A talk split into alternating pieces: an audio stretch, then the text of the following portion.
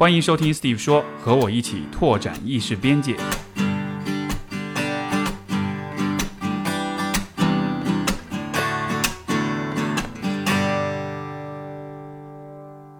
Hello，各位听众朋友们，大家好，欢迎收听 Steve 说。我们本期的嘉宾是梁毅，他是一位亲密关系和非暴力沟通的教育工作者。欢迎梁毅。Hello，大家好，我是梁毅。这个首先名字很特别啊，就是梁毅。然后一开始我还以为这是个艺名或者什么，但是是本名就是梁毅。呃，他跟我的本名的发音完全一样，哦 OK，还是有点对，还是有点区别。明白。对，然后你说到你是一个亲密关系和非暴力沟通教育工作者，就这个这个应该是一个可能不不太常见的一个 title 吧？对 Yeah 是是怎么你是怎么就是走上这条道路或者做就开始做这个工作的？OK，嗯，首先因为刚才你提到我的名字嘛，所以我稍稍做一点说明。这个其实也跟我的经历有关系的，就是大家现在看到我这个名字是凉爽的凉，意思的意，然后它其实是在我大学的时候去做义工。嗯，在一个叫灯塔计划的组织里面去做义工，去山区支教的时候，那面对小孩子，小孩子可能他看着你的名字非常复杂，很多笔画，他、哦他记不到，所以我们的义工里面就有一大堆的苹果啊、橘子啊、呃呃风铃啊，这这这这种各种各样的物件的名字。那我自己起的名字就是梁毅，因为我可能会别人叫苹果，我还是对不上我自己，那就干脆叫梁毅吧，就是笔画少一点的，意象清晰一点的，并且跟我的本名又发音完全一样的，所以就、啊、是对这样的，对，嗯所以这个名字就一直用，一直用，一直用，就沿用下来了。就呃，可能我觉得它代表的也是我自己对于我自己想成为怎样的自己跟的一段探索的一个坐标吧。你说你说就是梁毅这个这个词对这个名字，对，呃怎么怎么理解？它怎么样？为什么它是一个坐标？嗯，因为我在大学的时候，其实我进了一个实验班，然后我们是一个大通识的概念，就是文史哲什么都学。然后其实我挺感激这段呃大学的本科的时光的，就是包括我的家人，其实他们也没有催我说你你到底学这些，你以后要职业干嘛？他们没有跟我谈这些东西，所以大学里面我就呃我也有逃课，我经常逃课，我就去看书，并且我看很多很多不同的书。那那个时候对于学术是很挺感兴趣跟很痴迷的一个状态，是为什么？是因为我觉得我对这个世界好多东西不懂啊。并且我很想知道，到底我把自己放到一个什么位置上去，这个就才是对社会会最有好处。就我搞不懂这个问题，所以我就会开始看很多的书，然后会问一些类似于，嗯，为什么我们现在的社会是这个样子的？比如说，为什么每个人上班，呃，这个时刻表，对，就是人为什么会有时间观念这个东西？所以我当时的兴趣其实类似于思想思呃思想史。或者说叫做说，也有包括一部分是语义学。什么叫语义学？举个很简单的例子哈，比如呃，现在我们网络上面有一个词汇叫“吃瓜群众”，好、不明觉厉，或者是类似于呃细思极恐这样的一些网络语言。可是你细细的去想，这些网络语言的背后，它其实是有一些集体思考的内涵在里面的。比如，如果你是说吃瓜群众，那么其实可能你想表达的是一种，我既很想对公众事务有关注跟参与，但同时里面又有某种无力感。像是一个旁观者的对我，我我只能做旁观者。这里面不仅有旁观者这个角色，它还包含了一些无奈的感受在里面，嗯它还包含了一些我我必须去戏谑跟合理化这种无奈在里面。就好像是我什么也做不了，那我就只能把它娱乐化，有对点八卦的那种心态。对对对对对是这样。对吧？对吧？对吧？这就是语义学，其实这已经是语义学的一呃呃一个一个角度去理解。所以呃，我用这个例子，大家就能理解那个时候我的学术兴趣，或者说叫说我的知识兴趣到底是什么取向。嗯，然后这是一个起点，然后嗯。可是这个起点给我的感觉就是，我的我的智力好像变得越来越优越，或者是叫做说我知道的东西越来越多，但是那种感觉就是我没有跟这个社会产生很深的连接，就好像是我在一个图书馆里面，我在一个象牙塔里面，我越读越多，越读越多，可是我到底要干什么呢？我还是抓不到那个感觉。然后直到我是想做教育的，就就从概念应该这么说，就是从概念上来讲，我很清楚，我很想做教育。因为当我们去看一些社会问题，去去吃网上的瓜的时候，其实你你思考到最后，只要你是开动脑筋去思考的，你一定知道说最后的一一站就是教育的问题，对吧？那呃，剩下来的问题只是你你做什么教育以及怎么做。那很显然，去到一个中学里面去做老师，好像不是一个呃那么能去实现我最初那个所谓叫做说给社会有一些带来一些积极改变的理想的动作啊。呃，只要你了解了中学老师在过什么生活，你就完全能明白。对，然后嗯，然后所以就在找这个切入点到底是什么。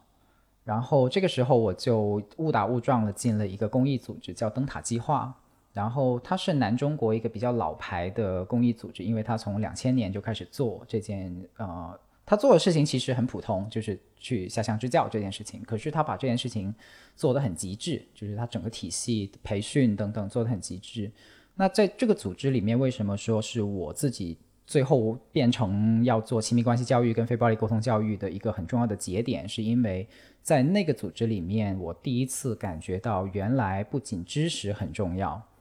人与人之间的关系也很重要。因为在灯塔计划里面，我们会招募不同学校的义工，就真的是不同专业的，然后也有大一，也有大四，甚至有一些可能是在职的人士。然后我就我就会跟这些在职的人士去相处，然后呃。组成团队讨论教案，讨论到底我们要干嘛，然后下乡的时候，可是哪怕是准备的很好了，然后下乡的时候还是会吵架，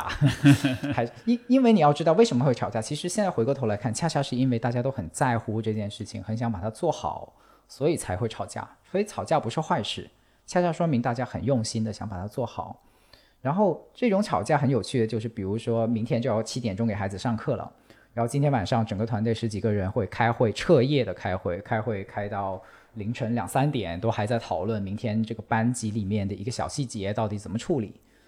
就就可是那段岁月给我的感觉就是我我好像抓到了一些跟教育很相关的东西，就是我抓到了我未来要做的一一些很重要的东西的线索。但是里面其实是有一些东西我留下了一些问号，就比如说。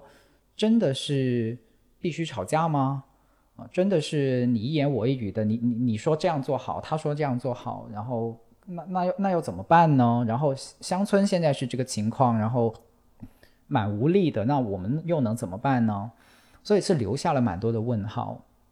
那留下问号归问号了，可是我还是继续在这个组织里面，因为当第一年下完乡以后，我们就会统一的都变成一个名字叫老义工。一年就老了，一年就老了。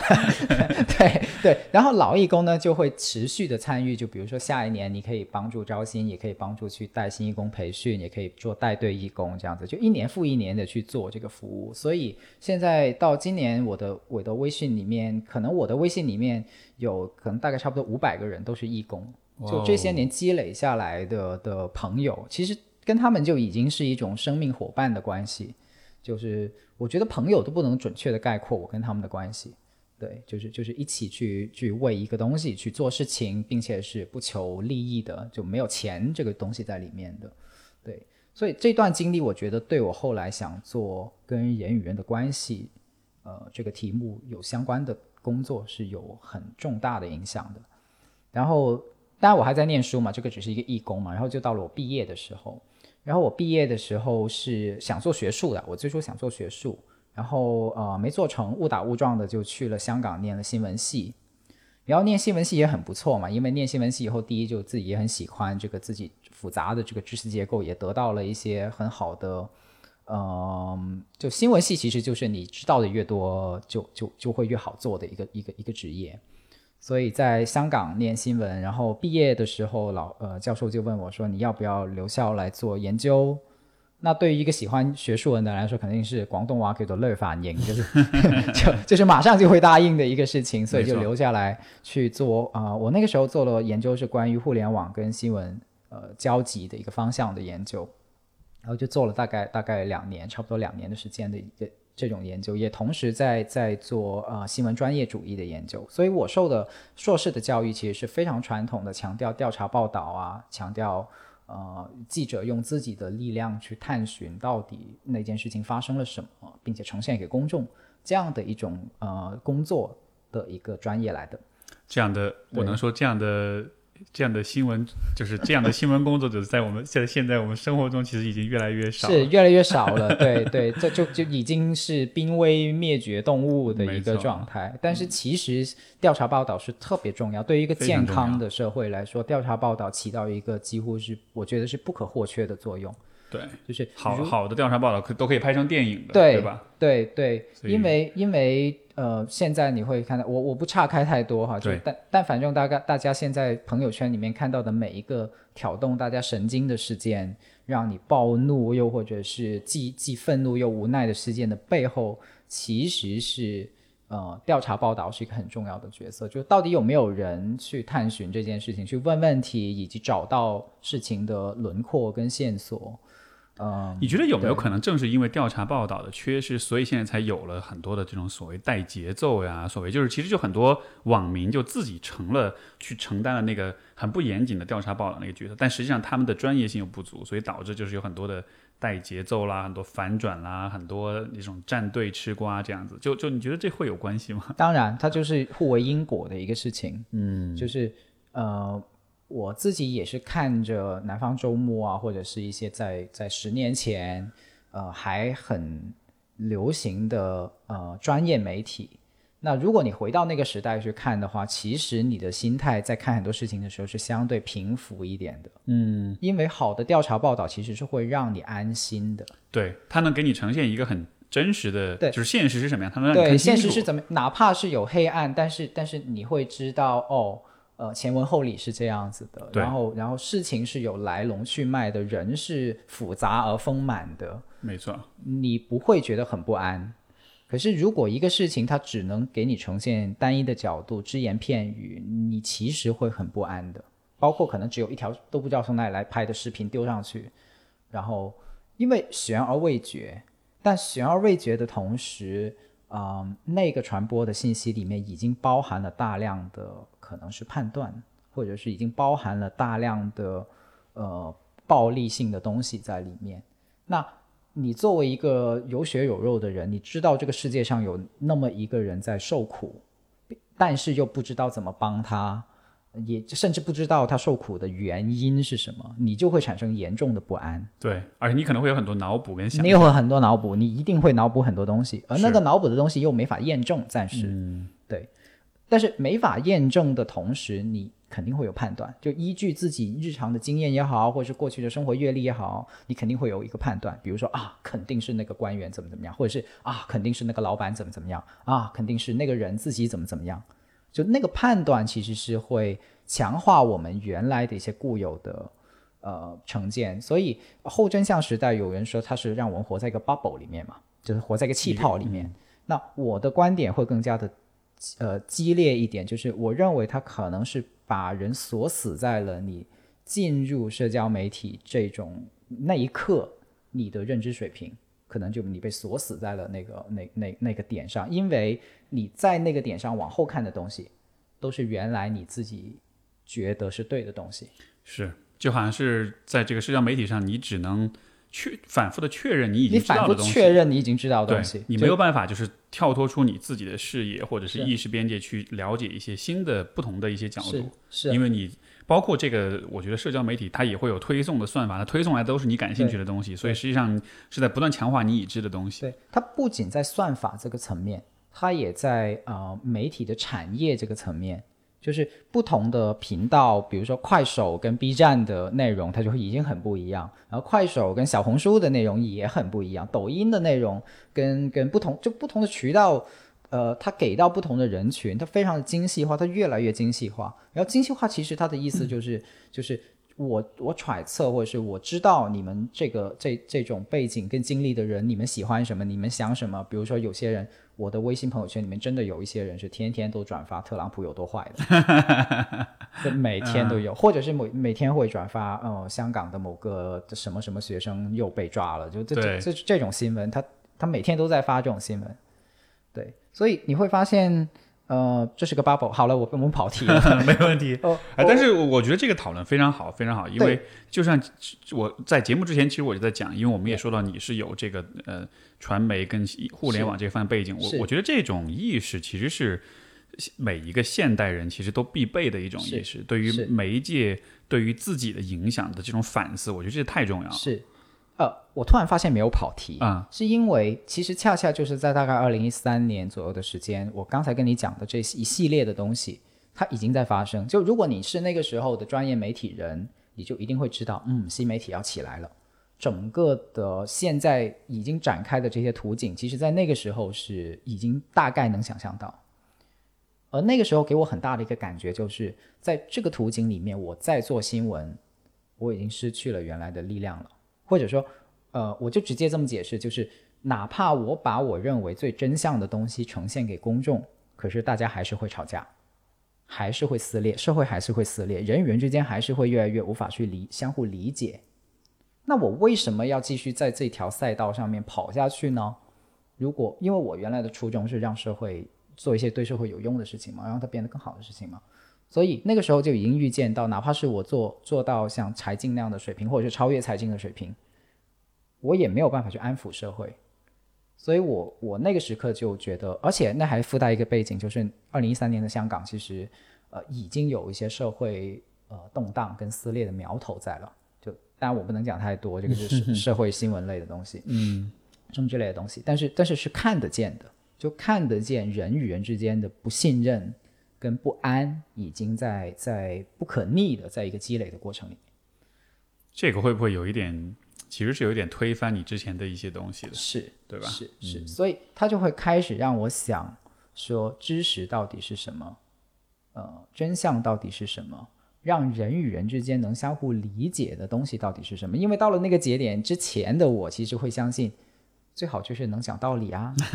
最好就是最好就是能公民社会啊。公民社会的意思就是，呃，大家在辩论啊，呃，真理越辩越明。呃，后面可能我们有机会谈到更多的公民社会东西，因为 NGO 跟这个东西是是相关的。然后，所以在那个节点上，我就在想，那在我的经历里面有没有一些东西是能把作为线索去超越这种，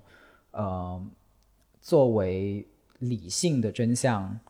都达不到的东西，然后我就想到了大学灯塔计划的那段经历里面，我我我我觉得人与人之间的内心拉近了关系的这种感觉，所以我就回到广州，因为那个时候我原来做灯塔的一批朋友，他们其实后来都做了不同公益组织的创始人啊，或者是一些主要主要的呃做做社工啊等等这些这批朋友，这批朋友后来就联合起来做了一个组织叫善导。对，然后他的善导是善善善良的善，引导的导啊，善导对善导。然后善导的初衷其实是一个叫一二零五义工成长日的活动，就是广州的一批 NGO 跟公益组织去搞了一个有点像嘉年华的东西，去给提对，在这个嘉年华里面出来一批的工作坊，然后这些工作坊有不同的主题，去给义工去进行自我提升。呃，最初是这么个东西，但后来就慢慢发展成一个专业的做能力建设的机构哈。呃，可能不是公益圈的朋友不太熟悉“能力建设”这个词。你简单可以理解就是，呃，公益机构的负责人他也需要自我提升。那善导就是做这个工作。那当一些公益组织的负责人他们觉得我这个公益组织实在是带不动了，实在是累了，我也不知道问题出在哪儿，然后大家都不参与，然后怎么办？就就就善导是解决这个问题的，就怎么让参与发生，怎么让组织变成更加的自组织。的一个一个组织，然后所以我就回到那批朋友身边去跟他们一起一起做事情，这样。然后呃，善导有有两个呃很核心的东西，当时打动我，一个叫 facilitation，就是协作，哦，协作就是开会怎么样能听到每一个人的声音，然后。让不同的意见之间真正形成对话的关系，哇，这个真的是黑科技。就就你知道吗？就是主持人，我觉得就只是在递麦克风而已。可是如果你是 facilitator，就是你是协作者的话，其实你是听到，并且让其他的成员去听到那个人其实想表达什么。然后再对，这个这个，我觉得在我们日常生活，比如饭桌上聊天，我觉得太需要了，因为因为没有没有人协调的对话，其实就是一盘散沙。是是是是，就有很多人在平常聊天的时候，他马上就会先说：“哦，你在是在说民主吗？”我说：“我在说的是民主的落地。”就就民主有分理理想主义中的民主，跟他真正在操作中做出来的民主。所以那个时候其实就明白了一个事情，就是如果我都不能让一个公司里面的开的小会能相互去看见、相互去理解的话，我怎么谈一个国家里面这么多不同的人、不同阶层的人的声音的相互理解？我谈不上的。就是人相互理解其实是特别困难的一件事，困难的事情。而且它不光是说是这个认知水平、是智商的问题，对它不是有的时候它其实是对话的对话的渠道、对话的形式本身也是会阻碍大家的。是。是是是完全是，然后所以那个那个时候就会知道说，哦，其实原来对话是一种技术，呃，协作者是一种能力，然后他他需要被培养出来的一种能力。那我我们现在其实就是尽量的去让更多人知道说，哎，原来这种能力是存在的。然后如果要积累要培养的话，他怎么样去训练跟培养出来这样子？呃，然后第二个是 apply drama，就是应用戏剧。然后我那批朋友是从做一人一故事开始。开始呃起步的，然后后来就越来越接触应用戏剧，然后我就发现，在做跟着他们去做应用戏剧的过程中，我就突然间发现了我原来觉得自己很缺失的那部分东西是什么？是因为我在大学的时候，刚才大家谈听我讲了很多我对学术的兴趣嘛，然后那个时候我觉得我在智力上比这个地球可能百分之九十九的人都要优越啊，这个这这这优越感哈，可是我不觉得。呃，我我有连接，是我我后来才明白为什么，就是我对我的身体是完全不了解的，我对我的感受是完全不了解的，我只是在走脑，我没有在走心，所以哪怕我在智商上碾压别人，但是其实没几个人愿意跟我做朋友。就现在我就明白了，就是其实并这个世界并没有那么多的人带着想被你教育的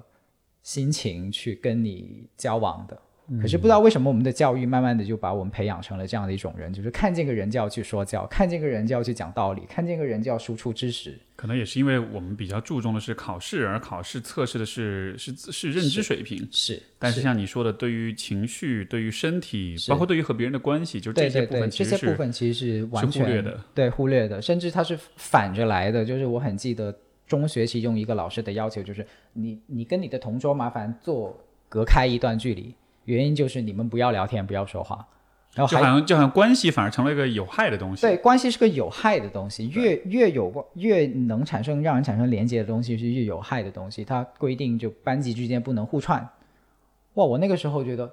这是什么鬼？但是但是老师的规定就是不能串班，他会他他他是这样要求的。所以我我越越长大，我越发现，在我们的教育跟成长里面，对于关系的的学习的缺失。而且而且，估计那个时候对于早恋的这种禁忌打压，应该是也很很严重的。对对对，就就直到今天为止，大学本科辩论赛的主题还在谈类似于中学生应不应该谈恋爱，你就你就知道这个是在山顶洞人的水平。就如果按亲密关系教育的角度来讲，这是山顶洞人水平的问题。对对吧？是这样的。什么叫做高中生应不应该谈恋爱？天哪！嗯，你是在什么意义上去谈应不应该？Anyway，呃，所以。嗯，在那个时候，在善导，我就开始发现，说我我的我的感受，呃，包括如果我们要真正产生出对人的影响的话，其实不能忽略感受性的东西，呃，跟呃人与人的关系这个层面，包括你在。一个组织团体里面，我我自己的感受是什么？我是觉得很安全的呢，还是觉得其实在这个团体里面我是很不安的？我努力要去证明我自己是最厉害的那个，天天都要干这样的事情。就就我开始去去 sense 到，就是去去感受到这部分其实很重要的，对。然后就到了一个节点，就是二零一六年，因为我跟我的太太已经异地了，那个时候应该差不多异地到第六年了。哦天哪！你是怎么做到的？异地这么久时间？我们从异地恋到异地婚啊？对，呃，可能是凭着呃大量的机票嘛？啊，反而没有，我我我我也没有一年，我一年大概只飞回加拿大，就飞飞加拿大大概一到两次这样子。嗯，所以我们是但是我们会有很频繁的交流，但这个这个可能不是重点，重点是，呃，其实是很不好受的，当然。就不管沟通的怎么好都好啊，很不好受的。然后后来我还知道他的爱的语言是身体接触，所以当你没有身体接触，一个爱的语言去去去抚慰的话，那就更糟糕。所以呃，二零一六年结束呃异地，然后就我搬到了多伦多，然后他在多伦多工作，所以我们一起住了以后，就我就辞掉了汕岛的工作，其实也不是辞掉了，就是变成半职，然后过再过了一年才辞辞掉的。可是那个时候跟我太太团聚了以后，就给我很大的冲击，就是在我职业选择上，呃，有一个很大的冲击的原因，就是我突然间发现两个人一起住，呃，原来是会有很多的矛盾的。每 当然，对，而而且而且而且环境，呃，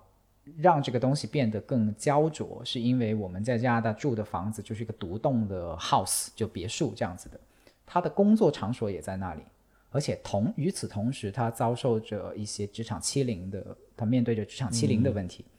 就是一个蛮蛮那个时候是蛮艰难的一个心理状态，所以在那样的一个情形下，逃又逃不掉。我要你要稍微调整一下方向。好，对对对，OK，好，就就在那样的一栋房子里面，呃，每天就生活工作都都在里面。然后我也是二十四小时，几乎除了买菜去一下市场以外，就都在里面。然后外面是冰天雪地，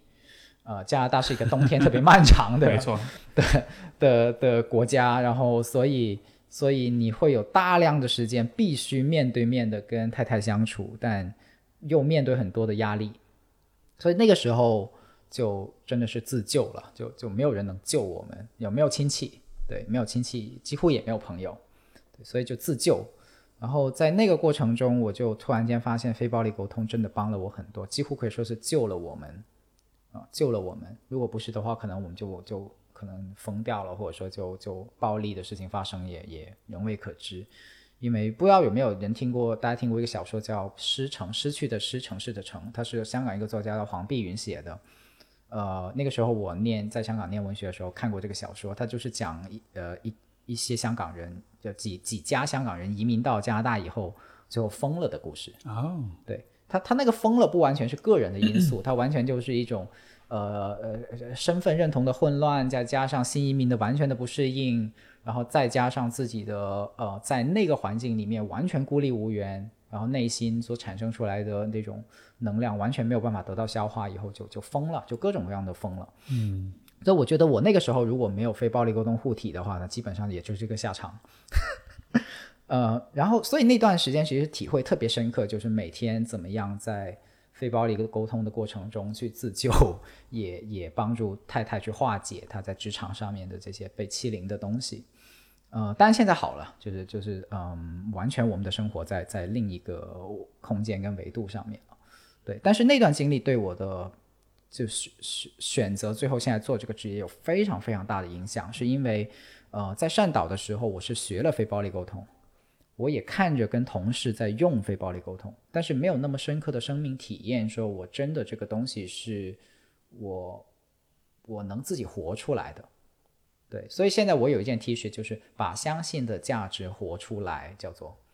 就就这件 T 恤，我现在特别喜欢。就是今天我甚至都想穿过来，但是因为洗掉了，所以没有办法穿过来。嗯，是因为呃，我觉得我想真正给别人服务的东西，或者是带给别人的东西，在教育里面，尤其是在做教育这件事情里面，我不是想把一个我是我知识性的东西去去去塞给你，而是我把我生活里面我一个能做到的事情，我能在享受它的事情。一个我我相信了的价值，并且能活得出来的东西，给给给跟你分享，并且让你跟我一起过这种生活方式，我才敢去给你。对，如果你自己没有做到，你去教别人，其实对吧？对吧？对吧？对吧？所以，如如果你对自己足够坦诚的话，你会意识到这其实是很虚伪的行为。是的呀，是的呀，是你你怎么做得下去这样子？对，所以所以呃，就有了这么一个来龙去脉。但还有一个小的催化剂，就是我当时在找这个课题的时候，其实我最早想做的是家长教育，然后可是我又没孩子，然后谁谁会让你一个长得这么 baby face 的人去讲家长教育？对，当然这是我自己的内心设限哈。现在我知道这是 limitation，因为最近也有蛮多家长来找我，并且好像效果也不错。嗯呃，可是我要找一个切入点，然后不是家长教育，那可以是什么？然后我就去做访谈，我就去访谈了一批家长，大概五十多个人吧，去做呃呃呃那种很深度的访谈。然后谈了五十个以后，我就发现，哎，他们跟我聊的主题里面有一个 topic 给凸显出来了，就是他们说他们想学亲密关系。然后我问他们，你们为什么想学亲密关系？他说，我现在有孩子，我想给他一个好的原生家庭。如果我跟我的先生天天吵架，如果我跟我的太太天天都怄气，那孩子天天看着我们做这样的事情，他的原生家庭就不好。他长大了，那肯定他的幸福就就可能很困难。而我自己本身就原生家庭不好了，我想在我这一代去终结这个事情。对，我不想在这个循环给给继续循环下去。让这种代际创伤就止于此哈。这只能不能去画上一个句号，或者说创造一些新的东西出来？他们就这么问我，我觉得天哪，好像我找到了一个很好很好的钥匙性一样的切入点，那就是亲密关系。然后，而且不仅家长在跟我说这个事情，当我去跟一些单身的人谈的事情，也发现其实就是卡在这个节点上。包括一些社工，他会说我很想谈恋爱，可是我很害怕，我跟我爸妈就我最后跟我另一半的关系就是跟我爸妈一模一样。我我我不想这么暴力的去去对待我的另一半，也不想他来暴力我。那可是有什么出路呢？我能怎么办呢？还有一些人是谈了几次，然后发现说怎么总是这样子的呀？怎么每次都是都是遇到这样的人啊？这样，然后然后我是搞错了什么吗？或者是我有那什么地方不好吗？这样，所以就促使我去研究亲密关系这个课题。然后因为我自己本身学术能力也很强，然后呃，所以就会就就很快的就掌握了这个领域里面蛮多的东西。然后因为我自己在善导也有很多的带参与式学习的经验被积累下来，所以就开始做工作坊，所以就设计了第一个工作坊，就是亲密关系工作坊。对，所以那个时候我其实我没有把握，因为我不知道有多少人有兴趣去报名去付费这个东西。但是好像第一波打出去以后爆了，然后就就第一期就爆满了，就就开了开了，我同时开了四个班，然后在同一个城市都爆满了。然后我就确认说，嗯，好像蛮多人现在是能理解我在说什么，能理解这个东西是可以学习，并且尝试用工作坊这个体验式、参与式的方式去学习是可以的。那要不我就开始做这件事吧，作为我的职新的职业吧。这样，那个时候我还在加拿大，然后我就选了一个日子飞回来，然后让这边的朋友帮我去打点一些后勤的东西，然后我就开始去做做带领这个工作坊。然后就这这个事情的开始的节点大概是二零一七年的年底，所以就一直一直一季一我说的一季一季的意思，就像电视连续剧一样的，就一季是一个系列，就比如说广州、北京、上海、成都去去巡回我这个工作坊，就所有的东西都是都是我自己呃去去牵头去做，就比如说招生啊、呃找场地啊、后勤啊，然后带领啊，然后结了以后的下一轮呐、这样子。然后就做下来，现在今做到现在为止就第七季了，对，就还算就还撑得下来。对，我不敢说就很成功，我不敢说这个话，但是就就很谢谢来过的人去都帮我去去做一些二次传播或者叫口碑传播，所以就就到现在了。嗯，对，我我看到其实你整个的这个路径，就是其实你是很被你自己的你你在乎和你关注的东西所所驱动的。是就换句话说，你的那种内在动力其实是很强的。是你你你其实看的不太是什么是比较赚钱的，什么是比较这个有有有有社会能带来社会声誉的，就好像你更多关注的是我的价值观是我想要和社会有连接，我想创造社会价值，然后你只是在你的尝试实际上是在找什么样的方式是最好的，就好像你的，因为我从你整个故事中看到这么一个一个主线的样子，是是。是，嗯，所以我也会好奇，那你看，因为你看，你比如说，你说你这个大学的时候就开始，就是说对于这个世界啊，就会有些思考啊，语对音学啊这样子，到了后来，那那在之前你就是你从小都是这样吗？就是好像如此的看重思考，如此的看重对世界的认识，看重创造价值，就是这一个部分是我们如果要追溯它的这个来源，你觉得有可能追溯到什么？嗯，我觉得我的家庭给我的影响蛮大的，就我的爸爸妈妈是一个蛮利他取向的人，然后他们做事情也没有很看赚不赚钱。对，但很有意思的事情就是，但是他们又能有不错的生活，所以他们给我的实力就是就这像例子一样摆在我面前，就是说不盯着钱去做事情，反而可能不一定会陷入贫穷。嗯，就就呃，我也可以跟大家补充多一点，因为我不想变成一个呃，就只谈理想然后就成功了的案例，是因为在谈理想去把理想进行落地的过程中，钱肯定是一个不可或缺的，你要去处理的问题。而处理钱的能力，其实也会成为你实现理想的其中一部分的能力。我举个很简单的例子，比如说工作坊的定价，就就你怎么样去理解定价，也是一门知识啊。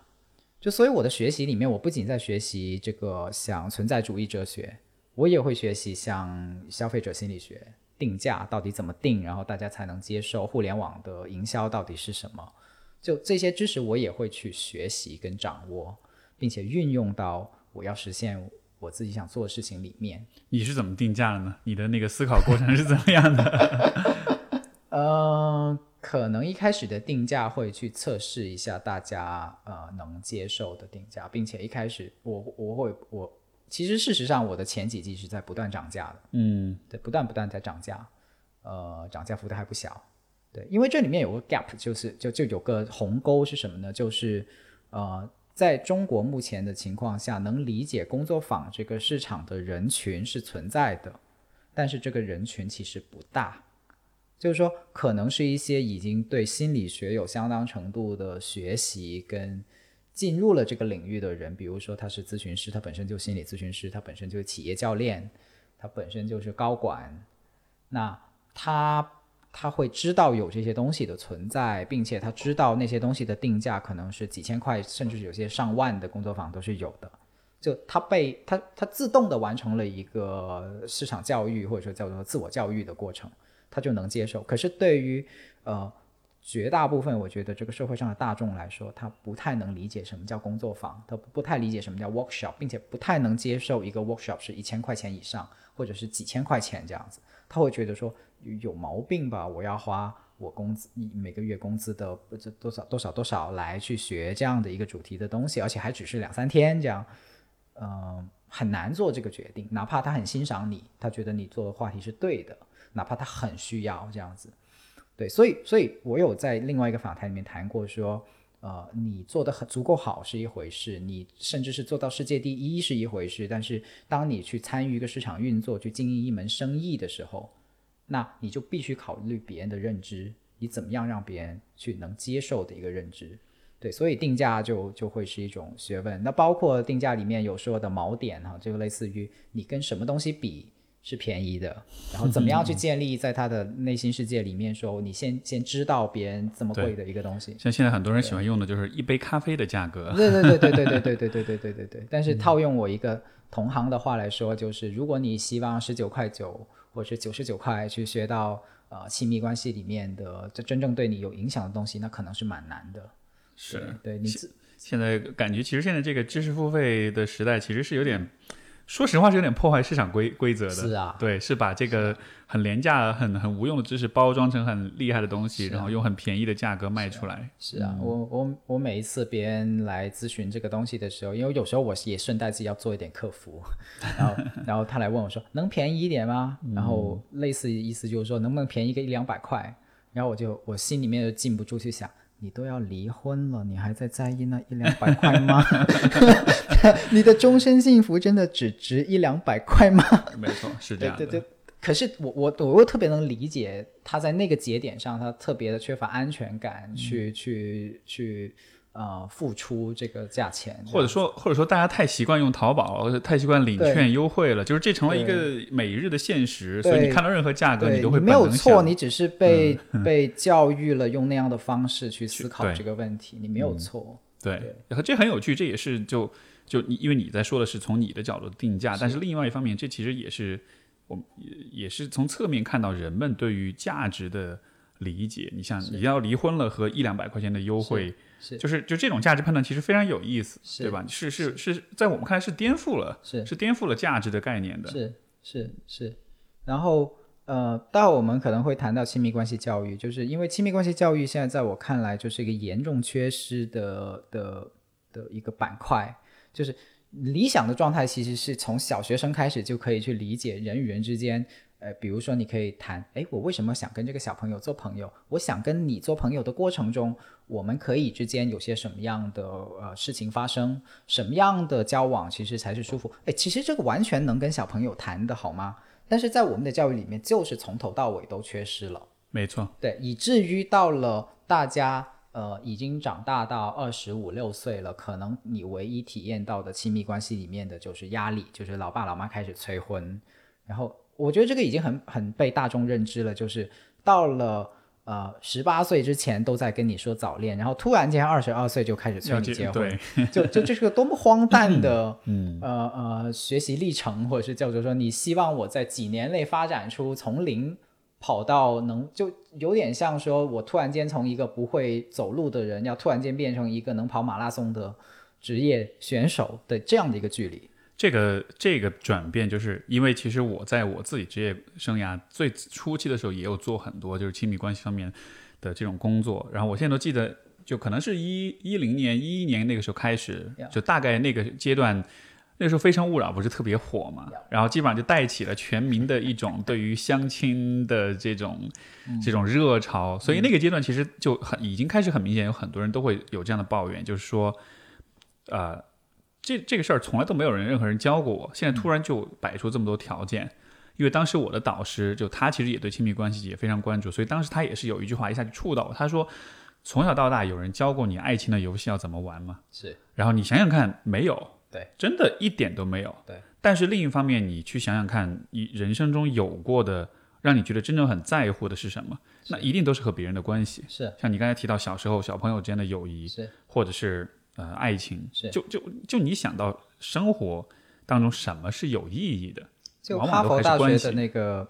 呃，就人人类发展研究，就是说 影响人类幸福最大的因素是什么？七十五年的七十五年的跟踪研究，最后的结论非常简单，就是就是关系，对，就是亲密关系。那个关系的意思就是亲密关系。这个这个现象，我觉得包括我们前面讲的，就是比如说关于这种工作坊，关于亲密关系的教育，我觉得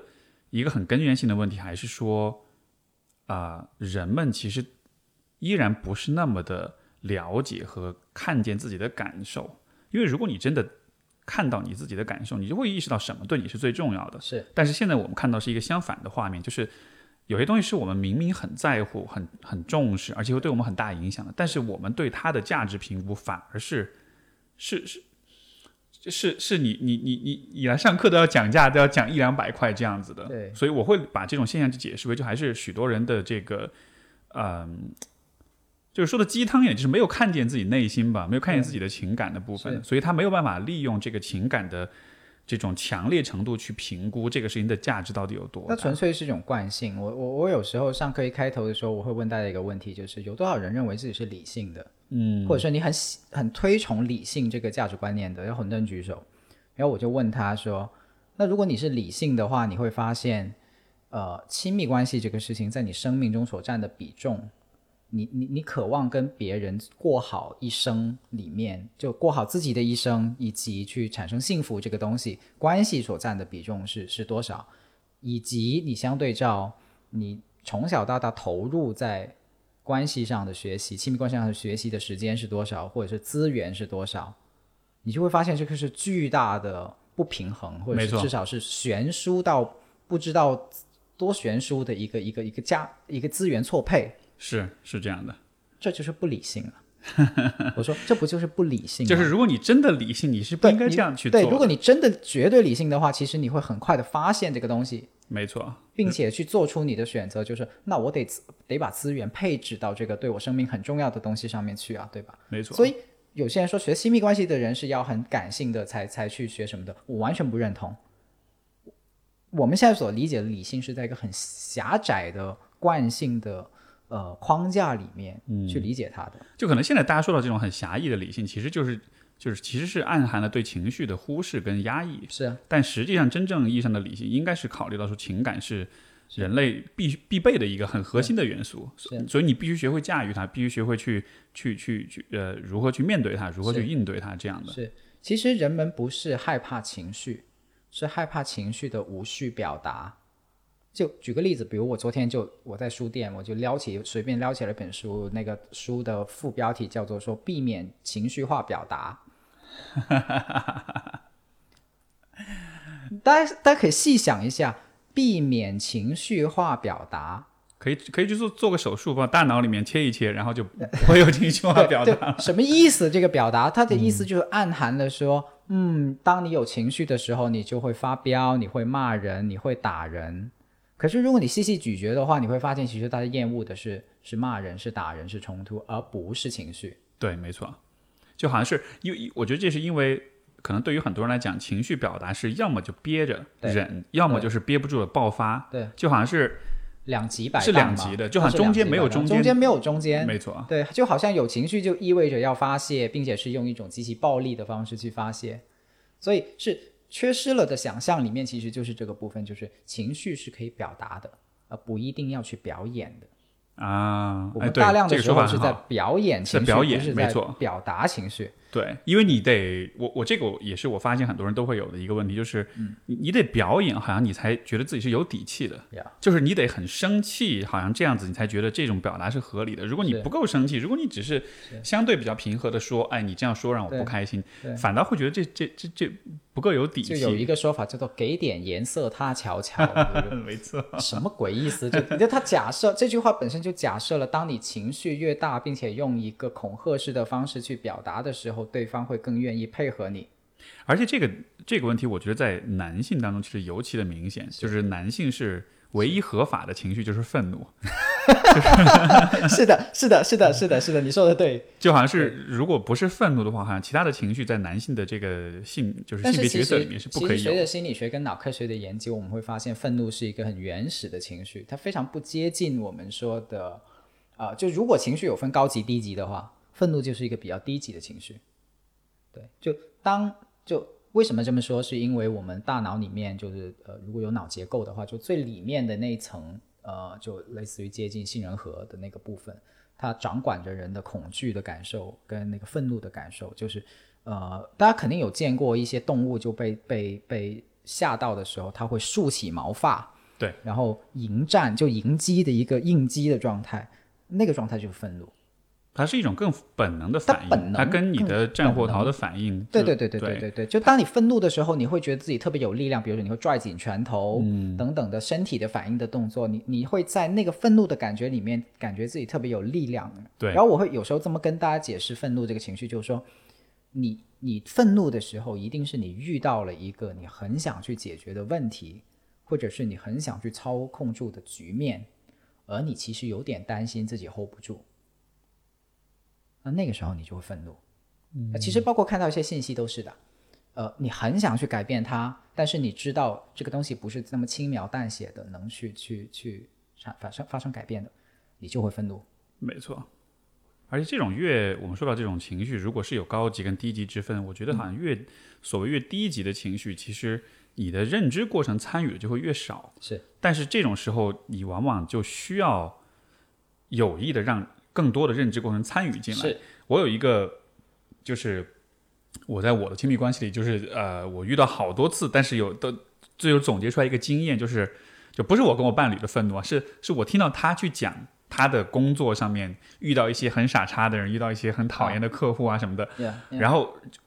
我的第一反应就是我感觉到我老婆被人欺负了，就是那种感觉。是我第一反应我真的是觉得我会想象我去他公司，我把他们谁谁谁一一给他几个大耳巴子那种感觉，就真的啊就好气，就是那种感觉。然后但是是但是最终这个他的表达，我的愤怒，我发现最终这个过程比较好的方式，其实还是先不着急，先先先不要先不要沉浸在自己的愤怒当中，是就是先慢下来，先听听看是怎么回事，先花点时间跟他讨论，然后也问问看自己除了愤怒，我还能不能对这个事儿有其他的一些反应，有其他的一些角度，然后 hold 住自己的那个愤怒之后，你反而发现后面的交流反而是能找到一些可能更好的一些一些一些角度，就好像是你得人的本能是要炸，要要表达，要要爆发，但是你这个是有点反本能的一种反应。是嗯。是是，呃，在脑科学里面就已经有研究证明说人是怎么被这个愤怒给绑架的。就当当你呃，它有点像一个应激反应，并且它是一个有点像生物本能的反应。然后当你被那那个东西抓住的时候，其实你的理智没有真正在起作用，就你的你的大脑皮层，你的理性其实被那个东西给绑架了。然后你所有的智慧都会贡献给怎么怼他，怎么证明他是错的。怎么样，甚至是怎么样去折磨他？没错，之类的，非常难啊。其实说实话，是对于愤怒的这种控制，是它是一种觉察的过程。那待会儿有机会可能会谈到非暴力沟通，然后这个就是在非暴力沟通里面很核心的东西，就怎么跟你的愤怒相处。哦，怎么跟他相处呢？我充分的愤怒，充分的愤怒。对，呃，因为我们对愤怒有有有有两种处理方式。一般来说，第一种就是去压抑它。就是啊，我生气了啊，好气啊，好气啊！可是我打不过他，哎，还是算了，这样就就有点类似这种处理方式，就一边憋着，一边气，一边在那个循环的，呃，其实那是有既既有难受又有好受的一种很混合复合式的状态。如果你不理解我在说什么，你可以想象一下，一个你你很讨厌的人，你越想他如何的讨厌，你会越觉得他是个坏人，就就就越想越坏。那这是我们其中一种对愤怒的处理方式。那另一种我们对处理愤怒方式就是发泄出来，呃，摔杯子也好啊，去打他一顿也好啊，去去骂他一顿也好啊，呃，去发泄掉他，这是另一种呃对愤怒的处理方式。呃，其实甚至包括我们的司法系统也是这样子的，就是就是啊，一个人有错，判他罪，判他刑，让他难受，坐牢，或者是甚至直接枪毙，哈。嗯，这是很典型的体现了我们对于愤怒的处理方式，就是去去惩罚对方，去啊，或者是去压抑自己。那在非暴力沟通里面，对愤怒的处理方式就是我们要充分的愤怒。第一，首先我允许愤怒的存在，并且知道自己生气了。第二，就是去连接我，我连接是个非暴力沟通的呃术语哈，它的意思大概就类似于我去想到底这个愤怒的背后我有什么需要。是因为我很看重什么东西，是因为我真的很需要什么东西，所以我会有愤怒这个这个感受出来。举个例子，在你刚才描述那个事情里面，你的老婆、你的女朋友在公司里面啊怎么怎么样了，然后我很生气哇，我真的这对那个人义愤填膺哈。我也试过有这样的感受，我太太跟我描述的时候，我也有这样的感受，然后我就会去连接，嗯，现在我在听我太太说话，所以我真的很想帮到她。或者很想保护他，我很很想保护他，我很，所以我背后的需要其实是爱，是呃保护。然后当你做这个动作的时候，你会发现自己慢慢从那个呃愤怒的情绪里面开始有些平复，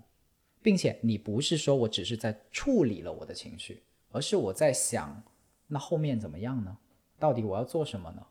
我现在去。揍他一顿这个事情，就揍那个人一顿。这个事情真的有贡献到给我的这些需要吗？哦，然后我就在想，哦，原来面前我我的另一半在跟我诉说，我就开始看见了，现在有一个活生生的人在跟我诉说，他现在最大的需要其实可能是我的倾听，啊，以及陪伴他，对，去共情，去去感受他的那个委屈。他其实并没有在要求我给他一个解决方案或者是什么。他只是跟我分享他的生活点滴，对。当当我去做这些连接的时候，你会发现你的内在能量就开始发生一些变化了。没错，如果你真的是比如说把人揍一顿的话，最终其实还是对方去面对整个这一切。所以，所以你其实反而有可能给他创造一个很大的麻烦。是的。而且其实这一波过去了，但是最终还是他去面对这个很无奈的现实。所以他他可能甚至下次更不愿意分享给你，因为他除了要面对他 复杂的职场问题，他还要面对一个愤怒的老公。没错。他的问题变多了，所以这也是因为刚刚我不是说到，就是男性唯一合法的情绪就是愤怒，但是这个我觉得是很多男性没有就是不能理解的一点，就是其实你的愤怒，呃，虽然有的时候那种愤怒可能是出于去保护啊、去维护啊，但是那种愤怒其实是其实是很自私的，你其实在乎的是当下你自己的。呃，保护欲也好，你的价值感也好，或者是什么有没有得到表达？是，但是你并没有真的站在对方的角度去考虑你的这个情绪给对方带来了什么？是是，所以所以非暴力沟通的结果，或者说刚才我们做那一连串动作的结果，是让我们更有同理心，或者说进入一个超越自己的内在的一种最初的自私的状态的一个一个练习，或者叫做一套过程。这样子。呃，坦白讲，我觉得大部分当我们被激怒的时候，我们都是双引号的自私，就我们在自己的呃价值观以及在自己的很想去认为对的事情里面，我就举个很简单的例子，一个老师看见一个同学生不写作业，哇，非常生气，对吧？可能他第一反应是生气，可是如果他能连接到，嗯，其实我是特别的想把教育做好，我特别的想这个学生学有所成，或者其实只不过是特别的想验证我不是个废柴，他就能理解这部分的自己的执着是可以先放下来的。没错，需要是可以先放下来的，哪怕你觉得一开始觉得那个东西是非死不可的，但是当你看见了你自己在那里面的执着是什么的时候，你就有了放下它的机会，然后你才会看到全局。就所谓的大局观，其实是这么来的。这个也让我想到，我最近在看一本书，叫做《摆脱共情》，然后呢，就是，呃，就这个这个有点这个书有点标题党啊，就是呃，但是他讲讲了一个非常有意思，我认为很好的一个观点，就是说，呃，就是共情其实是分成情绪共情和认知共情的，啊而人们更多的时候是在情绪共情，啊但是当你情绪共情的时候，情绪的情绪共情的对象往往是个体，而不是群体，往往是具体的场景、具体的事件，而不是一个。因为你提到大局观，就为什么人们会缺乏大局观？有的时候，即使你有了共情，但是你是情绪性的共情的话，其实你就还是只能看到某一个单一的个体。但是很多时候，我们需要的是更多的是理性的参与，是需要从认知上去共情。就像比如说你刚刚举那个例子，学生看到老师看到学生没有做作业，那么就算他有同理心，他的同理心可能只是针对，就是比如说啊、觉得这个孩子他这个很很很可怜，或者是很怎么样。但是问题就在于，如果你从从一个呃呃认知共情的角度去理解的话，那么可能你能看到他的痛苦，你能看到他的难，但同时你也需要看到说，对于他来说也是需要有自律，也是需要有这个啊、有向上发展的这种可能性。这样子从长期来说对他是更好的。对所以就是呃，所以我觉得这就是共情的难。它一第一层的难是你得先跳出自私，对但是第二层的难是你还不能带太情绪化的去去共情对方，你还得带着那么一点点那种就是比较理性的这种思考在里面。它是两个层面，但是其实是两个不冲突的层面。我不知道你有没有呃，或者是听众朋友们有没有听过 U 型理论？嗯哼，其实 U 型理论的核心就是在讲这件事情，就是当我们带着一群人去做积极变革，就想一个东西，想一个系统产生一些积极改变的时候，我们怎么样不不只是在做一个新的设计，就比如说啊，我们的医院要做改革了，新的一套方案下来哈，然后就就改变，通常那个是改变不了的。怎么样让大家在事情的层面有有有共情？就比如像呃，我邀请老师跟学生一起参与一个教学系统的变革的时候，我怎么样既让老师看到在做作业这件事情上学生的个体痛苦有多大，但同时又让双方可以超越这个个体痛苦去看到说，那所以其实作业是干嘛的？嗯，对，对吧？这这个层面其实是在共情完了以后，大家想去又面对问题、解决问题，因为背后实在是有一些需要的。比如老师会说：“那可是那怎么样让学生有进步呢？以及怎么样让这个进步被我得知呢？怎么样让我去知道你的进度是什么呢？”就其实测验考试的本意就是为了这个嘛，就 就但现在已经歪的很歪楼歪的不知道哪里去了。就测验考试其实最初的初衷只是为了让老师去知道学生的学习进度而已，然后现在就 对，所以所以如果我们要做真正的系统变革的话，我们是要在共情到痛苦的同时，也要去看到这些痛苦的来源，就超越个体的层面去看到痛苦的来源，然后大家才在那个就是 U 的最底层的里面。去有一些新的创意去涌现出来，就真正的创意，其实在那个时候才涌现出来的。就比如说，呃，我我呃，那我们不是写作业的话，我怎么样让老师去知道我现在学到哪了，以及我可以怎么样去跟老师讲，有一个渠道去跟他讲，其实下一课我想学什么，我在生活里面对什么问题，我想把它转化成教学活动。这个渠道存在吗？我们怎么样去创造这个渠道？就当你到了那个时地方以后，其实才能问出来那些问题。所以理性跟感性在这里不是断裂的。嗯是这样的，这这样的一种思考，我觉得是能够让人就是人其实本能是比较偏倾向于盲目的做很多事情的。你你只是做这些事情，你不考虑说这些事情的目标是什么，以及这个这件事情是否是一个达到那个目标的最理想的方式。实际上还有很多不同的可能性存在，你只是没有去问那个问题而已。是是是。如果呃，这个这个可能是一个有点呃，我不知道是否对于你是否好回答，但就是因为你也就是做亲密关系的教育，对吧？那对于亲密关系的话，如果你只能给大家一个建议，你觉得就是亲密关系，你觉得最重要的这个建议应该是什么？只给一个的话，只给一个的话，哈，嗯，我觉得是反直觉。就如果概括成一个词，就反直觉。我会解释反直觉什么意思，就是呃。不，不要只凭直觉去进入关系以及在关系里面相处。那我们这个是个不嘛，就 no 嘛。那个 yes 是什么？相对应的 yes 是什么？就是呃，我会建议大家做更多的自我探索，在亲密关系过程里。呃，为什么是这样子？是因为我们很多人在进入关系的时候，可能因为我们从小没有受过亲密关系教育，所以我们基本上就就凭着感觉谈恋爱。就啊，我对某个女生心动了，或者说我对某个男生心动了，然后我就我我就去跟他谈一谈吧，这样进入关系了。然后在谈的过程中呢，又不知道自己可能带着的一些心态，就比如说类似于有一种话语叫做说，凡是不带着结婚以不以结婚为目的的恋爱都是耍流氓。你会发现这句话背后就是一个一锤子买卖的的心理吗？那你为什么还要谈恋爱呢？直接订婚就好了。对，如果你不把自己的这些直觉背后的信念给拿出来的话，你就会理所当然的去失败。没错，我觉得这个会有这样的现象，也是因为我们总体的亲密关系的教育是非常缺失的，所以当大多数人在恋爱的时候。其实是在一种高度的未经训练、未经雕琢，这个这个未经熏陶这样一种前提之下。对，然后还附带一个枷锁，他还给你上了一个枷锁，叫做说，但凡做这种东西的学习，都是奇巧淫技，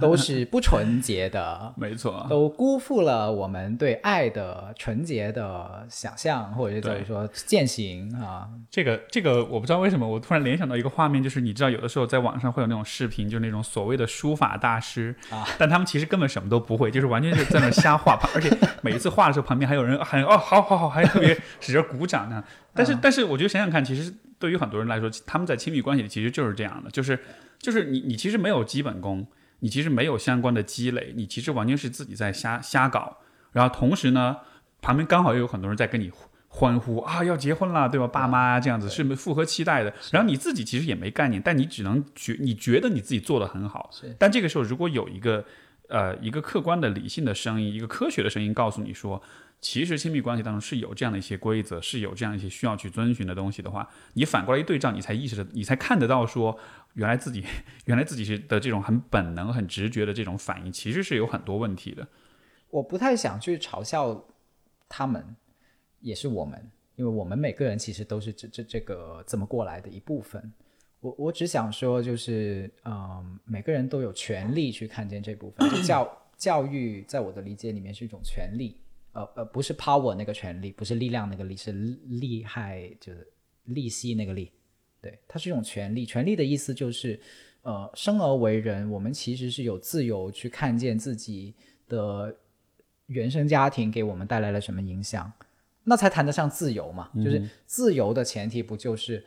呃，我觉得我对自由的想象跟理解可能跟一些人不太一样。我觉得自由不是在一片广阔无垠的大草原上面自由的奔跑，那个叫自由，不是。而是我知道自己被什么东西所牵引，知道我自己被什么无形的力量所操纵。当我看见了那个操纵以后，其实是谈得上自由的选择，就是我才有力量去知道我怎么跟那个东西，或者是反抗，或者是对话，或者是超越。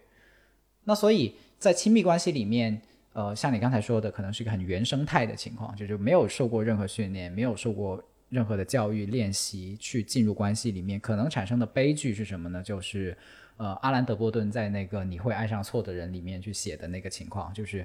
你心动的那个人，恰恰就是你在原生家庭里面不想去重复的那个模式的那个人，这是很可怕的，你知道吗？就是哪怕你蒙着眼睛随机抽抽牌，可能都会抽到比你凭直觉去挑的伴侣更幸福的对象，就是这个原因。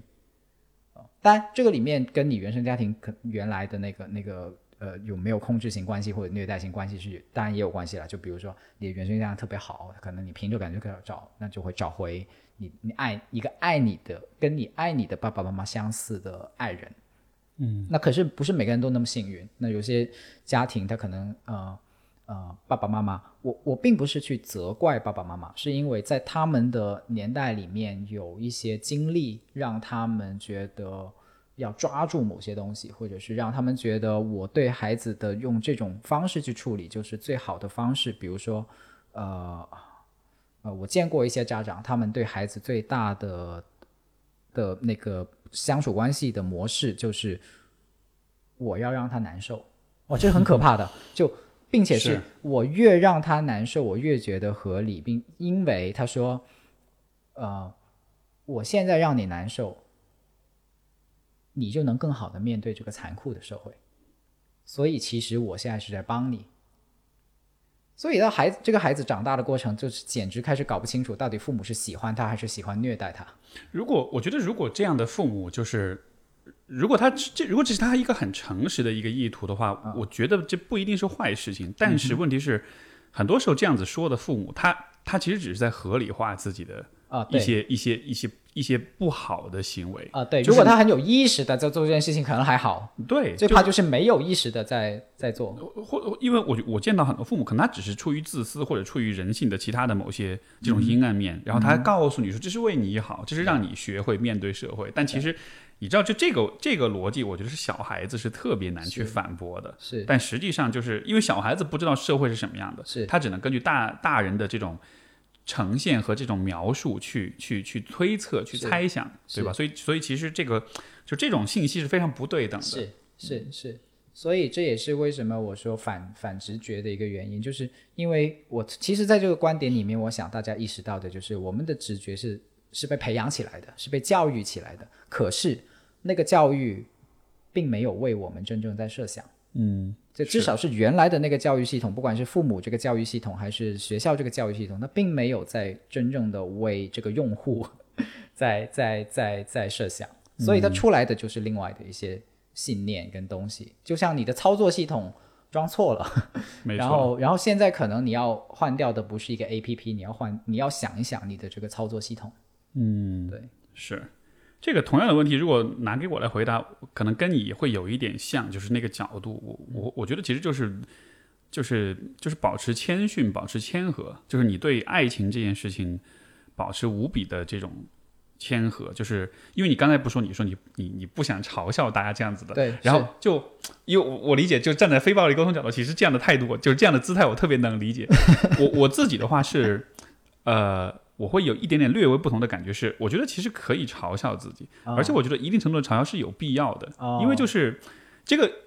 比如说我们可以联想一个点，就是比如说你学英语的时候，在刚开始学英语的时候，其实你会意识到你有你有很多很蠢的错误，是，尤其是当你入门了以后，你再反过去看，我以前经常都有那个经验，就是。我有一个词，我一辈子都读错。有一天突然意识到，天哪！我一直都是读 读了一个错误的发音，你知道吧？就那种时候，就会觉得哇，自己好蠢。但是我觉得一定程度上，其实有这种自呃，我觉得就不带攻击性的自嘲，其实是很很有必要的。自嘲是一个自我成熟的标志，在我看来，没错。它其实它意味着反思。而我觉得在亲密关系这个事情上，人对于啊。自己对亲密关系的理解其实非常非常容易高估，非常非常容易就是过度的，啊呃理想化自己所认为的那个画面，啊，因为就我这个也是从我自己的个人的经验当中，就是可能过去这几年我对亲密关系最大的一个个人体验，就是用一个词概括，就是臣服，就是呃，可能我在二十五六岁之前的时候，以因为也是这个专业。而且也很关注亲密关系这个话题，我的工作也跟这个很多相关，甚至一定程度上，我的工作还助长了我的这种就是自以为是，对，所以就会认为自己对于亲密关系有很多了解啊，比比比普通人了解的更多，是，所以好像就是我就应该理论上是可以把握所有的问题的，但是实际上这其实是很危险的，因为你就是上帝要毁灭一个人，就会先让他自我膨胀。是，没错，是。所以，所以我发现，呃，